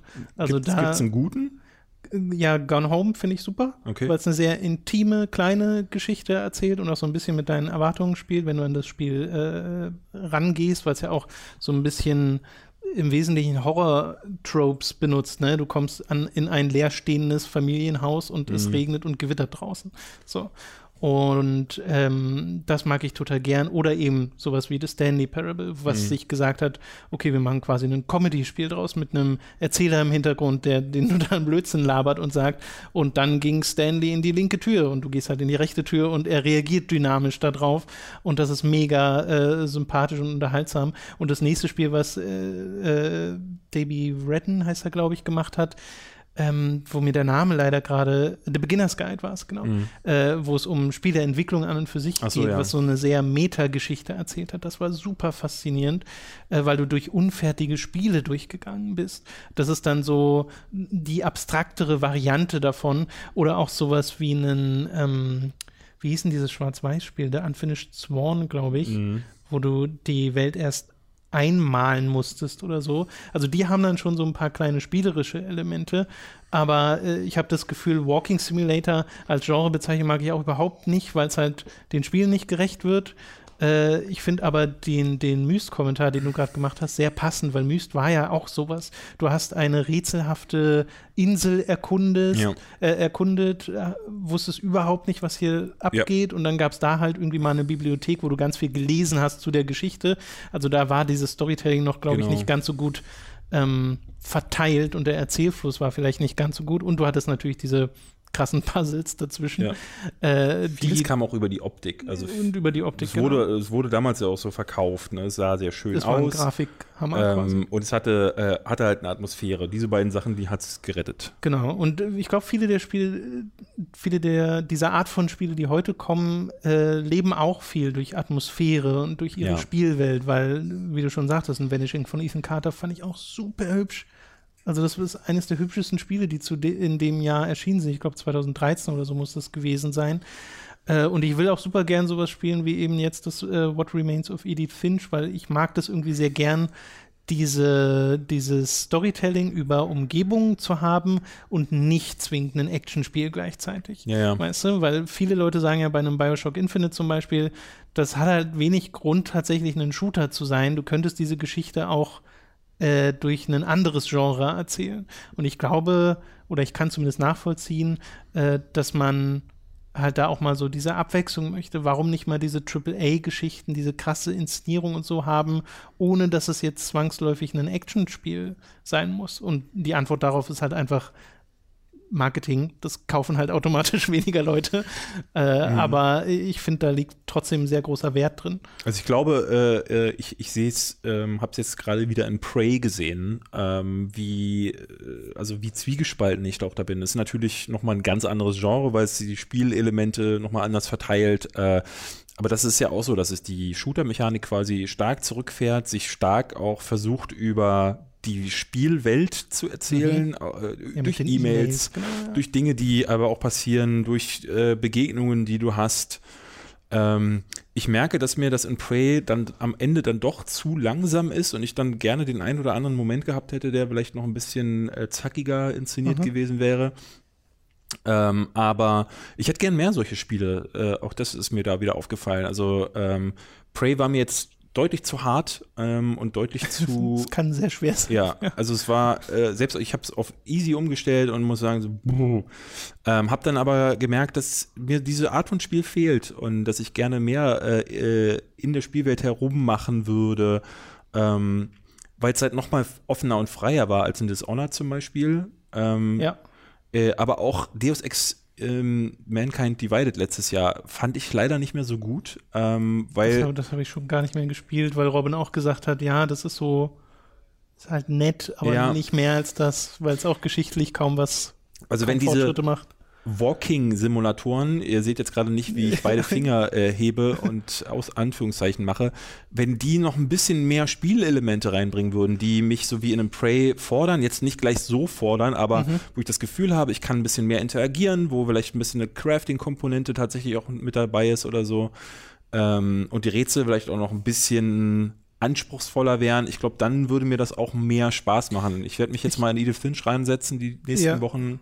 Ich glaube, so geht es aber vielen. Ich glaube, daher kommt auch dieser Begriff, weil viele Leute halt gesagt haben, ja, du läufst ja nur im Spiel. Ja, ja. Weil in ganz vielen Spielen machst du das ja, ne? In Gone Home kannst du laufen, kannst Gegenstände nehmen, dir durchlesen oder sowas und dann sie wieder irgendwo anders hinlegen, aber es gibt im Wesentlichen keine Rätsel oder sowas, keine spielerischen Aufgaben, außer die, dass du halt diese verteilten und äh, ja, ja, diese verteilten Gegenstände und diese verteilten Informationen findest, sie in irgendeiner beliebigen Reihenfolge findest und deine Aufgabe ist es halt, alles zusammenzubringen zu einer kohärenten Geschichte. Das finde ich total attraktiv, aber ich kann auch verstehen, wenn das Leuten zu langsam oder zu beliebig ist äh, in, in dem Fall und man dann so ein bisschen mehr will. Ich habe ein gutes Beispiel aus diesem Jahr sogar noch. Äh, ein Spiel, was sehr ähnlich ist, also eine Perspektive, aber wo, wo ich gerade sagte, ein bisschen mehr fordern, äh, ein bisschen mehr los, kann ruhig sein, aber gerne auch äh, erzählerisch so sein und die Spielwelt so aufbauen, äh, ist Resident E- Evil dieses Jahr Oh, gewesen. stimmt, ja.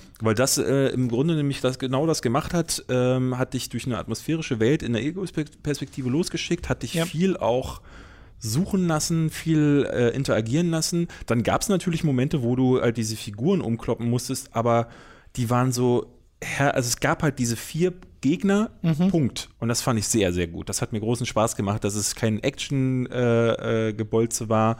Äh, gab Ja, dann halt so zum Momente Schluss noch ein bisschen dann eher, ja. leider leider schon was heißt leider ich mochte die Abwechslung dann auch ähm, Mich hat es auch erstaunlich wenig gestört, Ja. dass es dann zu so was ganz anderem wurde. ist für mich eins der besten Spiele äh, des Jahres bisher muss ich sagen weil ich da äh, endlich wieder auch äh, das war die Mischung die ich mir vielleicht dann am ehesten wünschen würde und die dann in so einem Walking Simulator dazu mit reinkommen könnte Naja, Horrorspiele eignen sich auch gut dafür. Ich habe ja erst in diesem Jahr Resident Evil 1, das Remake, gespielt und habe da ja auch gemerkt, das macht das ja auch voll viel. Diese Erzählung durch die Umgebung, dass Zombies und irgendwie Tagebucheinträge ganz bewusst an bestimmten Orten platziert wurden, um irgendwie eine Geschichte zu erzählen, die jetzt nicht unbedingt in die Hauptgeschichte reinfließt, aber so atmosphärisch das Ganze ein Ja. bisschen befüllt. Und das macht Resident Evil 7 ja auch. Die Platzierung der verschiedenen Items überall, das wirkt alles total gewollt, als ob sie genau wussten, okay, hier wollen wir jetzt erzählen, dass der Charakter unterwegs war. Und wie du schon sagst, am Anfang gibt es ja diesen krassen Fokus auf diese Familie, dass du die ein bisschen kennenlernst und ihre Vergangenheit auch ein bisschen kennenlernst durch die Sachen, die du da findest. Aber es ist halt trotzdem noch ein Survival-Horror-Spiel mit Item-Management, mit Ja. äh, Action-Passagen und so. Äh, oder hast du Layers of Fear gespielt?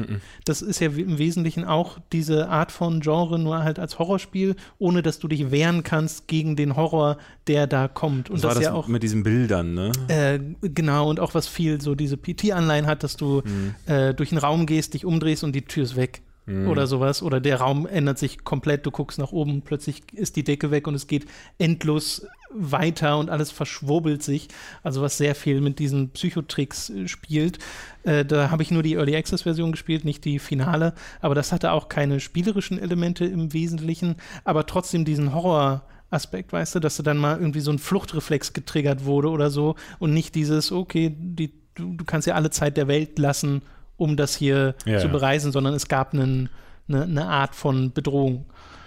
Ne, ich weiß gar nicht ob wir ohne Robin jetzt so zum nächsten Thema gehen Doch, wollen würde ich machen. Das ist Äh, jetzt Robin, Robin ist übrigens in einem Telefonat äh, gerade, äh, dass er, dass er nicht aussetzen konnte. Aber äh, ein anderes Spiel, was für mich da in eine ähnliche Richtung geht, aber ich- und ich nicht so ganz weiß, ob es äh, das auch gewesen ist, dass das getriggert hat, aber Walking Dead von Telltale hat sehr viel losgetreten. Natürlich, wie die Lego-Spiele, hat hauptsächlich sich selbst äh, beeinflusst oder alles, was von Telltale sonst noch kam. Aber du hast halt auch Life is Strange äh, äh, noch Ja. gehabt ähm, und äh, sicherlich ein paar Spiele, die mir jetzt gerade nicht einfallen, aber ähm, ja, Telltale hatte vorher ja schon Zurück in die Zukunft Monkey Island hatten sie, glaube ich, und Sam Max, ne? Ja, Sam Max war so das große Ding. Ich, Ich glaube, äh, Silence von Dedelic ist noch ein Spiel, was so ein bisschen mehr sich in die Richtung Telltale entwickelt, ein bisschen weniger klassisches Adventure ist. Ich würde aber meinen, äh, dass äh, Walking Dead sehr viel mehr noch beeinflusst hat, weil ich habe hab das Gefühl gehabt, dass äh, bei ganz vielen nach The Walking Dead so ein Aha-Effekt kam. Das war für viele einer der Hits des Jahres äh, Ja. aus dem Nichts, weil ähm, das, äh, dieses Erzählen auf einer Form, wo ja auch die TV-Serien plötzlich hingekommen sind, die ja nach Jahren mit MacGyver und A-Teams, wo nichts passiert Mhm. Ja, ist ja. und jede Woche quasi alles wieder auf Null resettet wurde. Ja, ich habe das Gefühl, 2011 war so der, der Wendepunkt auch mit Game of Thrones und so ein Zeug. Exakt, genau. Game of Thrones kam ja auch zu derselben Zeit und plötzlich war das Geschichtenerzählen konnte richtig bösartig und dramatisch sein Mhm. und äh, dich halt auch geschockt zurücklassen. Ähm, und das machen Spiele neuerdings halt auch immer wieder gerne. Also Ja. auch die Indie-Spiele, auch so Spiele wie äh, äh, What Remains of Edith Edith Finch soll ja auch ziemliche Gut-Punches äh, beinhalten. Ähm, Ja, Oder dieses Blackwood Crossing, was erst neulich rauskam, was auch so ein bisschen War das das, Adventure. Zug? Äh, genau, in einem Ja, Zug mit so, mhm. einem- mit so einem, du spielst ein, ein junges Mädchen mit ihrem kleinen Bruder und äh, die Geschichte von den beiden wird erzählt, was ja auch so ganz leichte Adventure-Elemente hat, äh, aber im Wesentlichen auch eher so eine durch äh, durchgeskriptete Story ist. Und äh, bei Walking Dead fand ich es ja noch super interessant, weil da sind ja noch Adventure-Elemente drin. Ne? Du hast ja immer noch so ein Item und musst dann irgendwie den Schraubenschlüssel hier benutzen, um Ja, ja. irgendwas, irgendeine Tür zu reparieren. Das gibt's ja heute in den Telltale-Spielen gar nicht mehr. ja. Die sind ja nur noch Erzählung, Ja, ja. Entscheidung, also gerade. Batman, gerade Batman war so. Also äh, das war halt wirklich, ähm, ich habe äh, dem letzt erst Walking Dead 2 nachgeholt und dann gleich danach Batman gespielt und äh, finde es interessant, wie, wie gestreamlined Batman Ja. im direkten Vergleich Wo ist. eine Episode auch nur noch anderthalb Stunden geht ja, so. zum Teil. Ne? Und die Frage, die ich mir vielleicht noch am ehesten stellen würde, war ähm, Heavy Rain respektive Fahrenheit vorher dran und hat das quasi, weil die oh, das ist haben eine gute Frage. die haben mit Erfahrung, mit Entscheidungen, die ja sehr, sehr hart äh, zum Teil Ja. sein mussten und aber auch diesen Quicktime-Sachen ja eigentlich vorher angefangen. Ich, ich glaube, das Argument kannst du tatsächlich machen. Da müsste man tatsächlich mal irgendwie Entwickler-Tagebücher oder so durchforsten, um zu schauen, ob die Telltale-Entwickler das tatsächlich mal gesagt haben. Hey, wir wurden unter anderem inspiriert davon, weil viele der Elemente sind da ja drin. Ne? Du hast äh, im Wesentlichen ein komplettes 3D-Adventure in einem Heavy Rain oder einem Fahrenheit. In Fahrenheit natürlich noch die ganzen ganz komischen Quicktime-Events, die in Heavy Rain deutlich natürlicher wirkten. Äh, aber da ist ja auch der größte Reiz, die Entscheidungen zu treffen und zu Ja. sehen, wie viel Einfluss du auf die Geschichte haben kannst. Und das war ja 2009 kam, glaube ich, Heavy Rain, Ja. oder 10. Und Fahrenheit war ja Deutlich noch früher, wesentlich 2005, früher, glaube ich. genau, 2005, Also das Ding ist halt, 2006. dass die, dass die äh, zu den Spielereien gehören, was heißt Reihen, aber Beyond Two Souls war ja jetzt erstmal das letzte ähm, von David Cage. Also die, die hast du nirgendwo anders so in dieser Ja. Form gesehen. Ähm, deswegen ähm, ich glaube, ganz viele hatten damals gesagt, so, es, äh, ich, ich erinnere mich, bei Giga hatten wir über Asuras Wrath irgendwie mal gesagt, das ist wie David Cage, äh, wenn, äh, wenn David Cage LSD nimmt und irgendwie ein Spiel entwickelt mit all- Vielleicht schon wegen dem Quicktime-Event. Wegen dem Ja, Quicktime-Events, aber äh, ansonsten hast du ja nichts gesehen. Und äh, Walking Dead ist zwar noch mal ein bisschen anders, weil es halt diese Adventure-Anleihen von früher mit, mit Item-Kombinationen und du läufst dann halt äh, so auch so durch die Gegend. Machst du ja in Heavy Rain auch und Mhm. in Fahrenheit. Es ist, basiert ja auch auf den alten Adventures. Ähm, deswegen würde ich fast vermuten, dass die auf Fahrenheit und äh, Heavy Rain Ja, stark basieren. würde ich auch. Also es ist so eine komplette Evolution dieses Genres, ne? weil das klassische Point-and-Click gibt es ja noch und hat ja im Wesentlichen jetzt mit Thimbleweed Parks einen ganz aktuellen Vertreter, auch mal wieder im amerikanischen Bereich, Ja. so dass das nicht nur die deutschen Entwickler hier bei der Delic aufrecht Ja, ja, die waren ja im Grunde tot, bis Tim Schäfer gesagt hat, okay, ich mache jetzt trotzdem einfach noch mal eins. Genau. Ähm, und äh, offensichtlich ist es ja die einzige Möglichkeit, um sowas noch mal zu bringen da drüben. Ja, Äh, ich glaube, mit einem großen Publisher kriegst du sowas nicht mehr durch. Also da bin ich ehrlich gesagt, äh, ich glaube, einer der Gründe, weshalb du das sonst außer bei Sony und, äh, ähm, und Quantic Dream nicht siehst, ist, dass wenige bereit sind, sowas zu finanzieren. Weißt du? Weil so Ja. ein Detroit Become Human muss Unmengen an Geld verschlingen. Und äh, ich bezweifle, dass jemand anderes in einem Skript von einem David Cage sagen würde, ja, hier, kriegst, kriegst du nicht. Closure Code? Ich war gerade für 10 Minuten weg, komme wieder und wir reden über Quantic Dream. Wir reden, wir sind ja, von dafür den sind wir von den Walking Walking- Einmal nicht auf. Wir sind von den Walking-Simulatoren quasi äh, schon weg und haben gesagt, so, wo, sind zu einem anderen Genre, wollten zu Walking Dead, ähm, sind dann aber darauf gekommen, dass Walking Dead, beziehungsweise alles von Telltale, im Grunde auf Heavy Rain und Fahrenheit basiert. Okay. Deswegen Genau. sind wir jetzt bei Quantic Dream. Ich wollte jetzt gerade noch sagen, dass ich nicht verstehe, warum einfach keiner jetzt sagt, ey, ich nehme mal die Monkey Island, zumindest diese Lizenz. Wenn ich, wenn, wenn, Ja. dass du keine äh, Adventures mehr machst, alles klar, aber Monkey Island nochmal aufgreifen, ich weiß, das hat im Fall von Telltale jetzt nicht so gut funktioniert, aber ist halt leider auch kein echtes Monkey Island gewesen. Sowas wie Thimble, Thimbleweed Park ähm, mit der Grafik von äh, der Special Edition von Monkey Island, ich würde es sofort kaufen. Wir hatten gerade die Rechte an Monkey Island, wenn die auch Disney. Tell Ich würde Disney meinen, ja. Hat Telltale da mit Disney zusammengearbeitet? für- Nee, damals war es ja noch nicht. Lukas, Disney. genau, die sind ja erst Es war 2000. noch Lukas so. Und die haben mit LucasArts einfach zusammengearbeitet, Okay. beziehungsweise halt die Lizenz bekommen. Ähm, Ja, und bei Disney Tales from Monkey Island mochte ich ja persönlich äh, sogar ganz gern. Und ich glaube, es war erfolgreich genug für ein Telltale, weil damals waren sie ja noch relativ klein. Ne? Es hatte ja Mhm. kaum ein Budget, das Spiel. Und das hast du ja auch äh, gemerkt an der Präsentation. Äh, wobei man heute immer noch meinen würde, dass die Telltale-Spiele kein Budget haben. Mhm. Aber ähm, das äh, in großem Stile nochmal zu sehen, fände ich auch sehr attraktiv. Naja. Ja. Aber ich habe doch die Fluch der Karibik-Filme. Wofür brauche ich noch Monkey Island? Ja. Damit Leute. hat Robin erfolgreich das Gespräch gekillt. Hey Leute, Schön, dass du zurückgekommen bist. ich glaube, das Telefon klingelt wieder. ja, Robin, geh mal ran. Okay, äh, dann lass doch von den Adventuren wegkommen.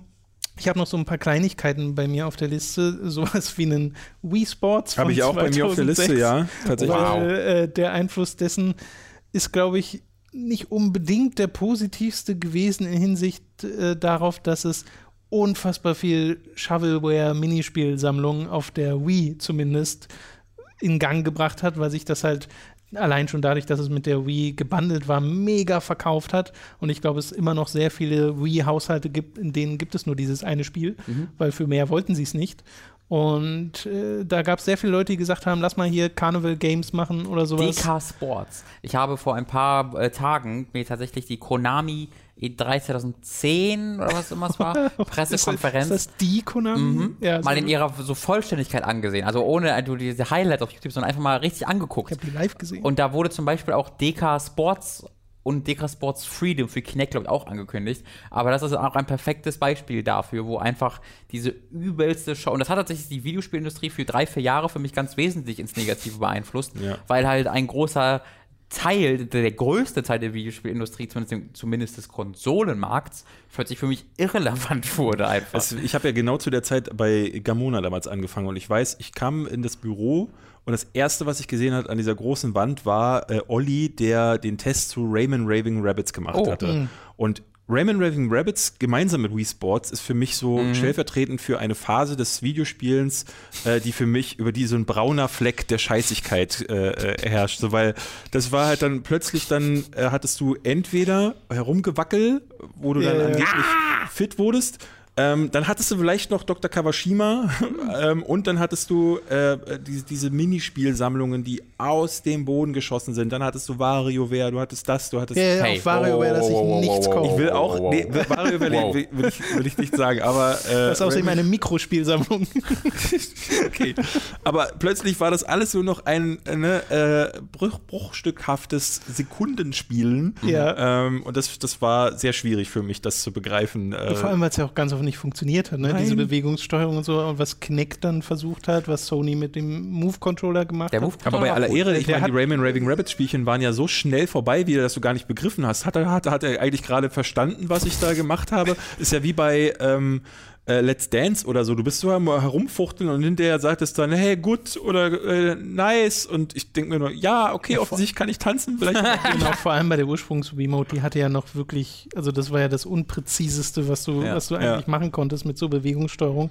Aber hatte das einen mega Einfluss auf die Spieleindustrie für ein paar Jahre? Ja. Wir sind ja gerade mit der mit der, der sterbenden Connect auf der Xbox One sind wir es, glaube ich, jetzt gerade erst los. Ich glaube, mittlerweile kann man sagen, tot. Ich glaube, der Sterbevorgang ist Ich habe ein bisschen Angst, dass die Switch sowas zurückbringen könnte. Ich glaube nicht. Also Ich wirklich, glaub wirklich äh, also die, ich hatte jetzt neulich einen Artikel gelesen, wo äh, ich glaube in der M-Games war, wo sie sagten, ey, wir woll- wollen gerne ne, Titel, die sie gerne hätten auf der Switch. Und da meinten sie tatsächlich Metroid, ähm, Metroid Prime mit der Steuerung der Switch jetzt nochmal, weil die viele mochten ja die Map Metroid Prime Steuerung auf der Wii. Ja, mit dem Zeigen. Ne? Die war ist ja geil. Äh, genau, und äh, das wünschen sich, glaube ich, ganz viele zurück. Ähm, aber äh, also ich meine, ich erinnere mich heute noch daran, wie ich, das waren wir da schon bei, glaube bei Gamona warst du da schon da, wo wir vor Nintendo saßen und dann kommt Mi Miyazaki auf die Bühne und macht diese Wii Music äh, so. Trommelei mit Gitarre und so. ja. Wir, wie wir alle, unsere Gesichter wurden immer länger. Das war, Oh, wir waren, das konnten wir alle nicht fassen, was da passierte. Ähm, und Übrigens, Wii der, Music. der, der Typ, der da die Drums gespielt hat auf, der, auf dieser Wii Music Präsentation, ich weiß nicht, das sah war das so Tier aus der indisch Muppet Show. Äh, ja, genau. Der hat ein paar Jahre später äh, auf der Inauguration von Donald Trump gespielt. Ja, Kein anderer, was? alle anderen haben ja abgesagt. Der, der, der Drummer-Typ vor der Auch Music mit zwei war- Remotes. ja, der hat die Music auf den Inauguration. das hätte sehr gepasst. Ja. Und Oh, Björn. Pankratz hat die Rede gehalten. Ja, gut, ne? Also ist jetzt halt so. Was willst du machen? Nur ist er halt Präsident. ne? Und jetzt, so wie unsere Spiele macht er das jetzt einfach 20 Jahre so. So, Punkt. Äh, schön. Ja, ich glaube, äh, da sind wir ganz dankbar, dass es heute nicht mehr diese Art von Spiel gibt. Zumindest nicht mehr in dieser Form. Ja. Weil wenn dann, also ich kann mir schon vorstellen, dass auf der Switch sowas, also wir sehen es ja mit One Also to das- Switch, ne, es sagen. in, Ich habe hier übrigens in- nur noch Spiele der Marke Gut, dass es sie nicht mehr gibt äh, auf meiner Liste. Okay. Oder äh, eigentlich gar nicht. Also ich habe hier noch äh, Angry Birds. Ähm, was für mich so ein bisschen stellvertretend war für, äh, Mhm. als es auf den Handys plötzlich losging. weil Der erste Parallel damit, damit habe ich bei mir noch Farmville tatsächlich zu stehen, weil das halt für die Facebook-Spiele das Ja, große Kann ich Ding kriege war. heute noch Einladungen für diese Kacke. Kann ich da nochmal noch mal ganz kurz erwähnen, da kann man ganz kurz festmachen, an was für einem komischen, seltsamen Platz die Xbox One und PS4 waren, als sie released wurden, beziehungsweise an welchem komischen Platz die Spieleindustrie war zu diesem Zeitpunkt, da wusste man ja gar nicht. Kommt, äh, gibt, werden diese Konsolen übelst floppen, sind wir alle nur noch mobile jetzt? Da gab es ja die Angry Birds Collection mit drei Angry Birds Spielen für 50 Euro von Activision, wo auf der Xbox. One die Kinect äh, Steuer, Better mit Kinect, wo du dann äh, ähm, halt die, das, die Menüs mit One, Two, Play ge- ausgewählt hast. Und dann hast du halt äh, wirklich mit, auch mit, mit Audio Control äh, Shoot! Power! So hast du Angry Birds halt gespielt. Ähm, was für eine seltsamer, seltsame Industrie das zu diesem Zeitpunkt war. Ja. Das ist heute Wirklich. auch kaum mehr zu machen. Aber das ist auch so ein bisschen weg, ne? Dieses Jagen nach dem Facebook-Konzept oder so. Habe ich zumindest das Gefühl. Also, du, entweder ich kriege naja, wesentlich, Games, ne? wesentlich weniger davon mit.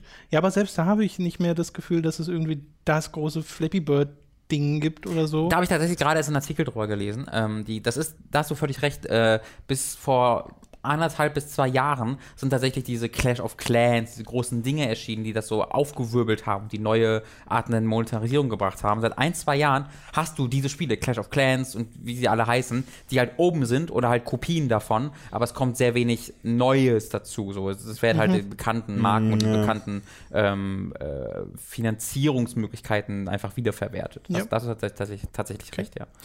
Dann äh, über, ich glaube, über diese Spiele wollen wir gar nicht so lange Nee, nee, nee, reden. Äh, Und meine Liste leert sich auch so langsam. Guitar Hero könnte man vielleicht ich auch noch, kurz genau. erwähnen. Das erschien 2005 und hat eben den Rhythmusspielmarkt eröffnet und mit zahllosen Dance Dance Revolution war tatsächlich vorher, aber das ist vor, Stimmt. vor 2000 gewesen. Ja, ja. Na, es, es kommt doch sowieso aus dem japanischen Bereich, Mhm. oder? Weil es doch auch sowas Guitar Hero ähnliches schon längst in Japan gab, allein schon in Arcade-Hallen und so. Und das hat es dann halt im Westen etabliert, wenn Mhm. Ja. ich mich jetzt nicht komplett täusche. Und Threads on Fire war, glaube ich, auch eine PC-Fassung, die Ja, es kann vorher sogar schon gab. Und ich glaube, dass, also, das hat ja unfassbar viele Sequels bekommen. Activision ist ja quasi im Alleingang dafür verantwortlich, dass es dann auch wieder gestorben ist nach ein paar Jahren, weil die haben ja nicht nur Guitar Hero 1, 2, 3, 4 und so weiter gemacht, sondern auch Band Hero, Lego, Guitar Hero oder Lego Band Hero oder Guitar so. Hero Green Day oder war es Rockband? Nee, es könnte Rockband gewesen sein. Nee, nee, nee, es gab ja äh, Guitar Hero Aerosmith, Ja, äh, Guitar Hero äh, Manowar, war, glaube ich. Nee, das war. Das, Das- hat, das, hatten wir Stimmt, das von war Ramona. Guitar Hero Manowar. Und der, der, der äh, Witz war, dass der ganze Bildschirm voll war von diesen. Ach so. Von Das war, nee, war, das war wie so ein alter äh, Werbespot. Ja, äh, ja. ähm, ich kann dir den mal schicken, den gibt's auf YouTube noch. Den kannst du, Ja, äh, den, den schicke ich, kannst du vielleicht mit einbauen. zumindest Audio. Du hast schon alles gespielt? Dein Blacktron schreit nach Erlösung? Dann mach dich bereit für das nächste Kapitel in der Guitar Hero Reihe. Guitar Hero Manowar. Mit all ihren Superhits. Warriors of the Steel. Warriors of the Steel! Iron Dragon of the Sky. Iron Dragon of the Sky! Steel of the Fighter of the Dragon. Steel of the Fighter of the Dragon! Warrior members on the heaven, on the sky, on the blood. Warrior wonders on the heaven, on the sky, on the warrior, on the blood! Da, da ist es halt brillant so, äh, weil ich da ähm, habe dann halt so diese typischen Phrasen, die sie immer verwendet haben. Wir haben immer Steel, Fire, Dragon, Sword ähm, und wir, wir haben dann Warriors of the Steel, Fighters of the Blood. Genau. Ähm, und dann haben wir so diese ganzen. Kombinationen dann eingesungen und ähm, ja, witzig, haha. Aber das waren ja im Wesentlichen zwei Firmen, die es bestückt haben, diese, dieses Genre, nämlich Harmonix und die Activision. Ja. Also bei Activision waren es wahrscheinlich mehr Play- Entwickler, die dann auch nee, DJ Hero und sowas wie gemacht haben. die? Neo? Nee, ach egal. Ähm, ja, Oder Neversoft waren, glaube ich, Neversoft, genau, die waren das. Von, äh, für, für Guitar Hero und so. Das ist ein schönes Beispiel dafür gewesen, wie die Gier ähm, eines Publishers, äh, und das haben sie ja fast mit Call of Duty auch geschafft, ähm, aber äh, wie die das geschafft haben, eine Reihe so hart kaputt zu äh, reiten. Ja. Ähm, es gab ja sogar, wenn, ihr erinnert euch bestimmt äh, noch, ähm, der DS hat damals eine Handheld-Version dafür bekommen. Da Zusatz. hast du, da Mhm, konntest du äh, so einen Aufsatz mal ho dir holen dafür und konntest dann mit den Fingern quasi Ja. die, äh, die Frets spielen. Und das hat, also es gibt niemanden, der davon nicht eine Sehenscheidenentzündung bekommen hat. Das hat dir nach einer Viertelstunde hat dir die Hand so wehgetan, dass es unmöglich war, da zu spielen. Auch da gibt es einen netten äh, Gag, ich glaube, ah, da warst du aber noch nicht da. Also äh, da kann ich mich jetzt da nicht hatten wir in den Hotshots einen Gag zu gemacht. Okay, die On Tour hieß es, glaube ich. Geht, geht der Hero on Tour, exakt, genau. Oder so ein Zusatzgerät hat, das kriegt man wahrscheinlich heute auch nur noch schwer. Ich hätte hier auf meiner Liste noch den Landwirtschaftssimulator. Nope. Gut. Kommen wir zum nächsten Spiel. Nee, nee, bitte, bitte. Ich will jetzt eine analytische Ausführung des Einflusses des Landwirtschaftssimulators. Naja, zumindest auf die Berufssimulatoren, die äh, wir Ja, ja dann, äh, oder andersrum, das Giga Fairplay gäbe es nicht, Das stimmt. wenn es Korrekt. nicht diese Art von äh, Spielen gegeben hätte. Ähm, ich weiß nicht, ob der Landwirtschaftssimulator ähm, das quasi den Hype Hype klingt so komisch, aber plötzlich, plötzlich Ja, war das da und also oder anders, es, es ist gefühlt so wie äh, so eine Firma, die egal ob du willst oder nicht, dir diese Scheiße hinterher wirft und ähm, Rondo Media oder wie sie hießen, äh, wer, wer hat die, diese Dinge As Astro. As- Astragon? Öst- Östrogen. Astragon, die haben doch, also es war ja unfassbar, was da alles gekommen ist und es hat sich irgendwie verkauft und Ja. es gibt, also wie, wie, tatsächlich waren wir mit Dr. Freud letztes Jahr ähm, für eine Spezialfolge, äh, wir hatten die Einladung bekommen, zur ersten Landwirtschaftssimulator-Messe zu fahren. What? Ja, es gibt eine, Cool. seit letztem Jahr. Und zwar irgendwo in einem Kaff. Äh, und ihr, also ihr müsstet euch wirklich das Video angucken. Das, äh, wir, wir kommen da Sehr an. gern. Hier ist das Haus. Okay, das ist jetzt eine visuelle Beschreibung, Achso, die, das ist die, Also, oder anders. Äh, das Dorf war ungefähr, du konntest am Eingangsschild, das, das, am Ort-Eingangsschild konntest du weitere 50 Meter entfernt das Ort-Ausgangsschild sehen. Der Ort bestand aus einem Oh, ich bin großen zu Hause. Es war ein, große, ein großer Bauernhof und auf diesem Bauernhof äh, befand sich diese Messe. Wir sind, äh, ich glaube, zwölf Stunden gefahren mit dem Auto, um dahin zu kommen, weil wir uns auch verfahren haben. Und haben dann daraus eine Spezialepisode gemacht, äh, wo der Weg quasi das Ziel schon Ja, war. ja, ja. Und kamen dann da an und waren völlig überrascht. Das war voll mit Leuten, Ja. die dann gerade in der Präsentation saßen, wo dann einer erzählte, also hier in der neuen, äh, die Autos, äh, die Traktoren haben jetzt Reifendruck und alle, wow, du hörtest so ein Raunen, das durch die Massen geht. Äh, echter Reifendruck, der äh, physikalisch genau bemessen wird. Und das sind halt so die Dinge, die mittlerweile in dem Landwirtschaftssimulator da sind. Das Spiel ist mittlerweile ein richtig vollwertiges, hochwertiges Spiel. Wir haben es dann selber auch mal spielen können. Wenn du willst und es drauf anlegst, kannst du das immer noch kaputt machen. Ganz easy. Du fährst irgendwo ins Wasser und plötzlich plumpst du durch die Welt. Äh, ist nicht mehr so ganz so krass wie früher, wo wir halt ganz coole, äh, da brauchtest du nur einen Heulballen anheben in der falschen, äh, Ja, im die- falschen Winkel und dann bist du auf einmal Genau, durch die die Luft katapultiert Physik-Engines worden. haben ja in den Spielen fast nie so richtig funktioniert. Aber das hat, äh, ich weiß nicht, ob es das nur in Deutschland gibt oder ob das ein weltweites Ding ist. Und ich weiß auch nicht, ob so Sachen wie der Surgeon Simulator oder auch der Goat Simulator ähm, nicht auch durch diese Simulatoren Ja, auf jeden Fall. mit auch beeinflusst wurden. Klar, das Also sie wurde. parodieren es ja auch ein bisschen. Naja. Aber, ja, äh, äh, und der Landwirtschaftssimulator, der letzte jetzt wieder, war in den Charts, glaube ich, auf Platz 1 letztes Jahr zu Ja, der das Zeit. würde mich nicht wundern. Nee, mich auch Knapp nicht. hinter FIFA. War vor FIFA, wer weiß. Ich meine, dazu kann man ja auch sowas zählen ne, wie European Truck Simulator. Die haben ja auch jetzt nicht den mega Einfluss, dass das jetzt die äh, krassesten Hammerverkäufe sind, Mhm. aber be bedienen halt eine Nische, genauso wie diese Landwirtschaftssimulatoren, äh, die halt vorher nicht bedeckt war. Ne? Mhm. Also es gab halt diesen, diesen, diese Nachfrage nach dieser Art von Spiel, nach der Simulation von alltäglicheren Berufen und äh, die wird jetzt halt gedeckt und das Gefühl zumindest immer kompetenter, während es in der Zeit, in der wir halt auch die Failplays gemacht haben, die waren halt alle mehr oder weniger Schrott, diese Spiele. Also selbst wenn du es hättest ernsthaft spielen wollen, wärst du da nicht so weit gekommen oder äh, wärst schnell an die Grenzen gestoßen, die diese äh, Spiele halt hatten, Ja. weil da halt kein Budget drin steckte und die wurden ja auch nicht zum Vollpreis verkauft. Und ich weiß nicht, ob das inzwischen anders ist beim Landwirtschaftssimulator. Ich glaube ja. Ich glaube, den musst du mittlerweile für teures Geld erstehen. Aber jetzt, wie gesagt, ist es mittlerweile ja auch schon fast ein Spiel für, für, für mich. Also ich fand die Faszination. Oh, oh, so weit sind wir schon. Äh, ja, also ich, ne, die machen, es ist sehr hochwertig mittlerweile gemacht, kann man nicht anders sagen. Und ich fand auch, äh, ehrlich gesagt, wo wir da ankamen, waren wir alle überrascht äh, davon, äh, mit wie viel Leidenschaft auch die, der Entwickler auch da daran beteiligt war. Dieses Jahr wird die Messe noch größer, aber wir fahren jetzt nicht nochmal hin. Das f- das finde ich aber total witzig. Ist auch so ein komplett eigener Kosmos, Ja. der da entstanden ist. Da bin ich auch ehrlich gesagt froh, dass es eher diese Wendung genommen hat, als dass irgendwie noch mehr Schrott dazu kam, weißt du? Weil, äh, gut, ich habe jetzt natürlich nicht die Übersicht, wenn man jetzt in Saturn gehen würde oder Mediamarkt oder irgendeinen anderen Laden, hast du wahrscheinlich immer noch ganze Regale voll von Mhm. äh, Sachen, die du nicht kennst und die jetzt vielleicht nicht die beste Ware sind, aber dass zumindest der eine ganz gut wurde, ist ja schon mal gut Ganz zu gut. wissen. Ganz gut von 10. Ja. Okay, gibt es noch Spiele, über die ihr unbedingt reden wollen würdet? Haben wir über Half-Life 2 letztes Mal schon gesprochen? ne? ja. Lass uns nochmal darüber reden. Ja, Half-Life 2 ist sehr gut. Ja, also gute Idee. Du hattest, ich habe gerade gesehen, Arkham Asylum hast du drauf gehabt. Genau, ich habe noch so ein paar Sachen, wo ich mir nicht so 100% sicher bin, wie viel man darüber reden kann. Bei Arkham Asylum hatten wir, glaube ich, die Diskussion so ein bisschen schon in der letzten Folge mit Assassin's Creed, weil das halt vor allem vom Kampfsystem her ein paar andere Spiele äh, beeinflusst hat, sei es einen äh, Mordor oder einen Remember Me oder sowas, die dann halt gesagt haben, ja, wir nehmen am ehesten das Batman-Kampfsystem, weil es sich halt so gut anfühlt. Ähm, mit unterschiedlichem Erfolg wurde das da adaptiert. Äh, aber viel weiter sehe ich den Einfluss von einem Batman auch nicht, außer dass es halt eines der besten Lizenzspiele war. Das ist ja das Free-Flow-Kampfsystem. Ja. Punkt. Genau, genau, genau.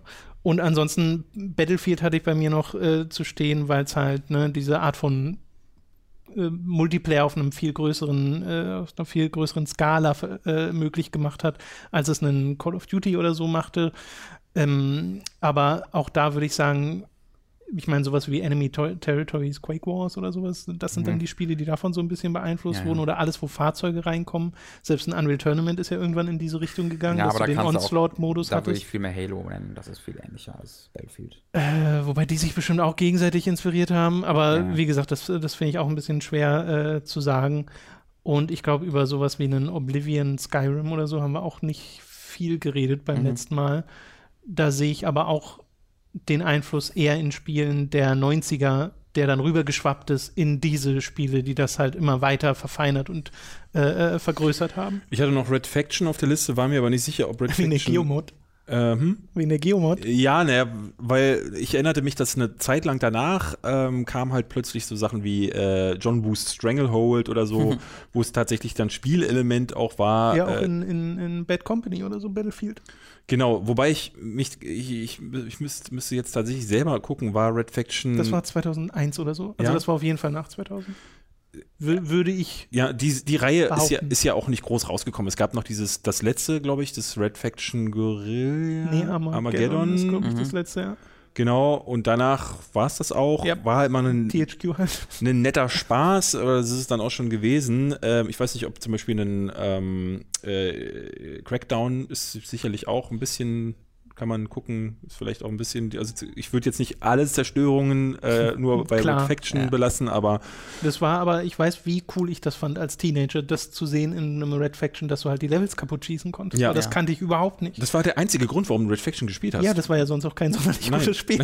Alles Das war Red- ja kein wirklich guter Ja. Shooter, aber du konntest halt äh, Tunnel dir selbst ballern und ich weiß, dass ich das im Multiplayer recht viel äh, gezockt habe, weil man, da gab es so eine Glashauskarte, wo du einfach ein riesiges gläsernes Gebilde hattest und du konntest den Rand der Map äh, wegballern. Das war in so, einem- in, halt in so einer Höhle drin. Und äh, das haben wir halt gespielt, ohne uns wirklich gegenseitig abzuballern, sondern einfach nur halt selbst Sachen kaputt gehauen und Ja. Höh Höhlen gebaut. Und das war der Spaß dieses Spiels. Ja. Äh, und ich glaube, das beste Red Faction ist wahrscheinlich Guerilla gewesen. Dann am Ende, was man tatsächlich nicht als gutes Spiel bezeichnen kann. Bad Company 2 ist halt noch ein Spiel, aber wie gesagt, dann nennt man jetzt einfach alle Spiele, wo Zerstörung drin ist. ne? Nee, genau, genau. Ich meine, das soll es ja auch nicht sein. Ich glaube, die großen Dinger haben wir abgehakt. Lego haben wir genannt. Ich glaube, wir können. Gothic 2, äh, nochmal ein extra Podcast oder was machen wir? Gothic 2 sollten wir ein extra vom Magazin, glaube könnt ich, ihr dann zu zweit machen. Ich weiß nicht, ob, aber gibt es ja worldofgothic.com. Vielleicht gehe ich einfach dahin. Vielleicht bin ich da Ja. ein bisschen besser Cool. aufgehoben. Die haben bald zwei neue Redakteure. Ich mache hier alleine weiter. Pankratzt. Nee. Pankratzt. Das Format für. Nice. genau. Okay. Äh, ja, dann bei der nächsten. Hooked on Topic Folge bin ich dann hier solo unterwegs. Ich überlege mir noch, worüber ich dann rede. Wieso Prison. bist du solo? Naja, weil ihr ja dann bei World of Gothic seid und Achso. Ah. äh, ihr macht ja dann euren Kram Achso, nee, ich gehe nicht darüber. Ich, ich gehe zu Gronk und werde Chefredakteur. oder so. Ähm, Bei Play, nee, Play, Play Massive. Play ja. Nation? Nee, bei ihm, bei, bei seinem YouTube-Kanal. Ach, Ähm, so. Und sagt dann, Gronk, jetzt mach aber mal ein Video über Minecraft. Okay. So, da werden jetzt wieder Leute sagen, wieder ich will, ich will stänkern. Nein, will ich nicht. Es war ein Spaß. David hasst Gronk eigentlich. Was er Nein, nein, er nein. erzählt über Gronk, bevor die Aufnahme läuft, ist krass. Also, mein Wenn ihr wüsstet, Mann. was Robin über Björn Pankratz erzählt. Okay, dann äh, soll es das gewesen sein. Ihr äh, könnt äh, David bei Behind besuchen auf dem YouTube-Kanal. Vielen keine Dank Videos erneut. Äh, ja, naja, auch äh, neulich kam jetzt Movie Trivia. Ist gar nicht so lange her. Und äh, vielen Dank fürs Dabeisein. Dankeschön. Erneut. Wo ist das In Geld? diesem Zweiteiler. Geld, wie Äh, gesagt, gibt's nach der Folge. Guck, Danke. guck mal draußen, wenn du jetzt rausgehst, äh, nach rechts, geh einfach geradeaus. Geh, geh weiter. weit geradeaus. Haben wir da deponiert. Z- Zweites, zweiter Pflasterstein genau, geh zum Bankautomaten, gib deine Bank Bankdaten ein. Da, da kannst du das bringen und dann gehen wir ein bisschen was davon. Das ist ein guter Bis, Plan. hat immer wieder, macht immer wieder Spaß mit dir. Gerne Yes, nochmal. yes, yes, yes, yes. Okay, dann vielen Dank fürs Zusehen. Ihr könnt uns auf patreon.com slash hooked unterstützen, da würden wir uns sehr drüber freuen. Und äh, wir hören uns beim nächsten Mal. Jo, tschüss. Tschüss. Thank you.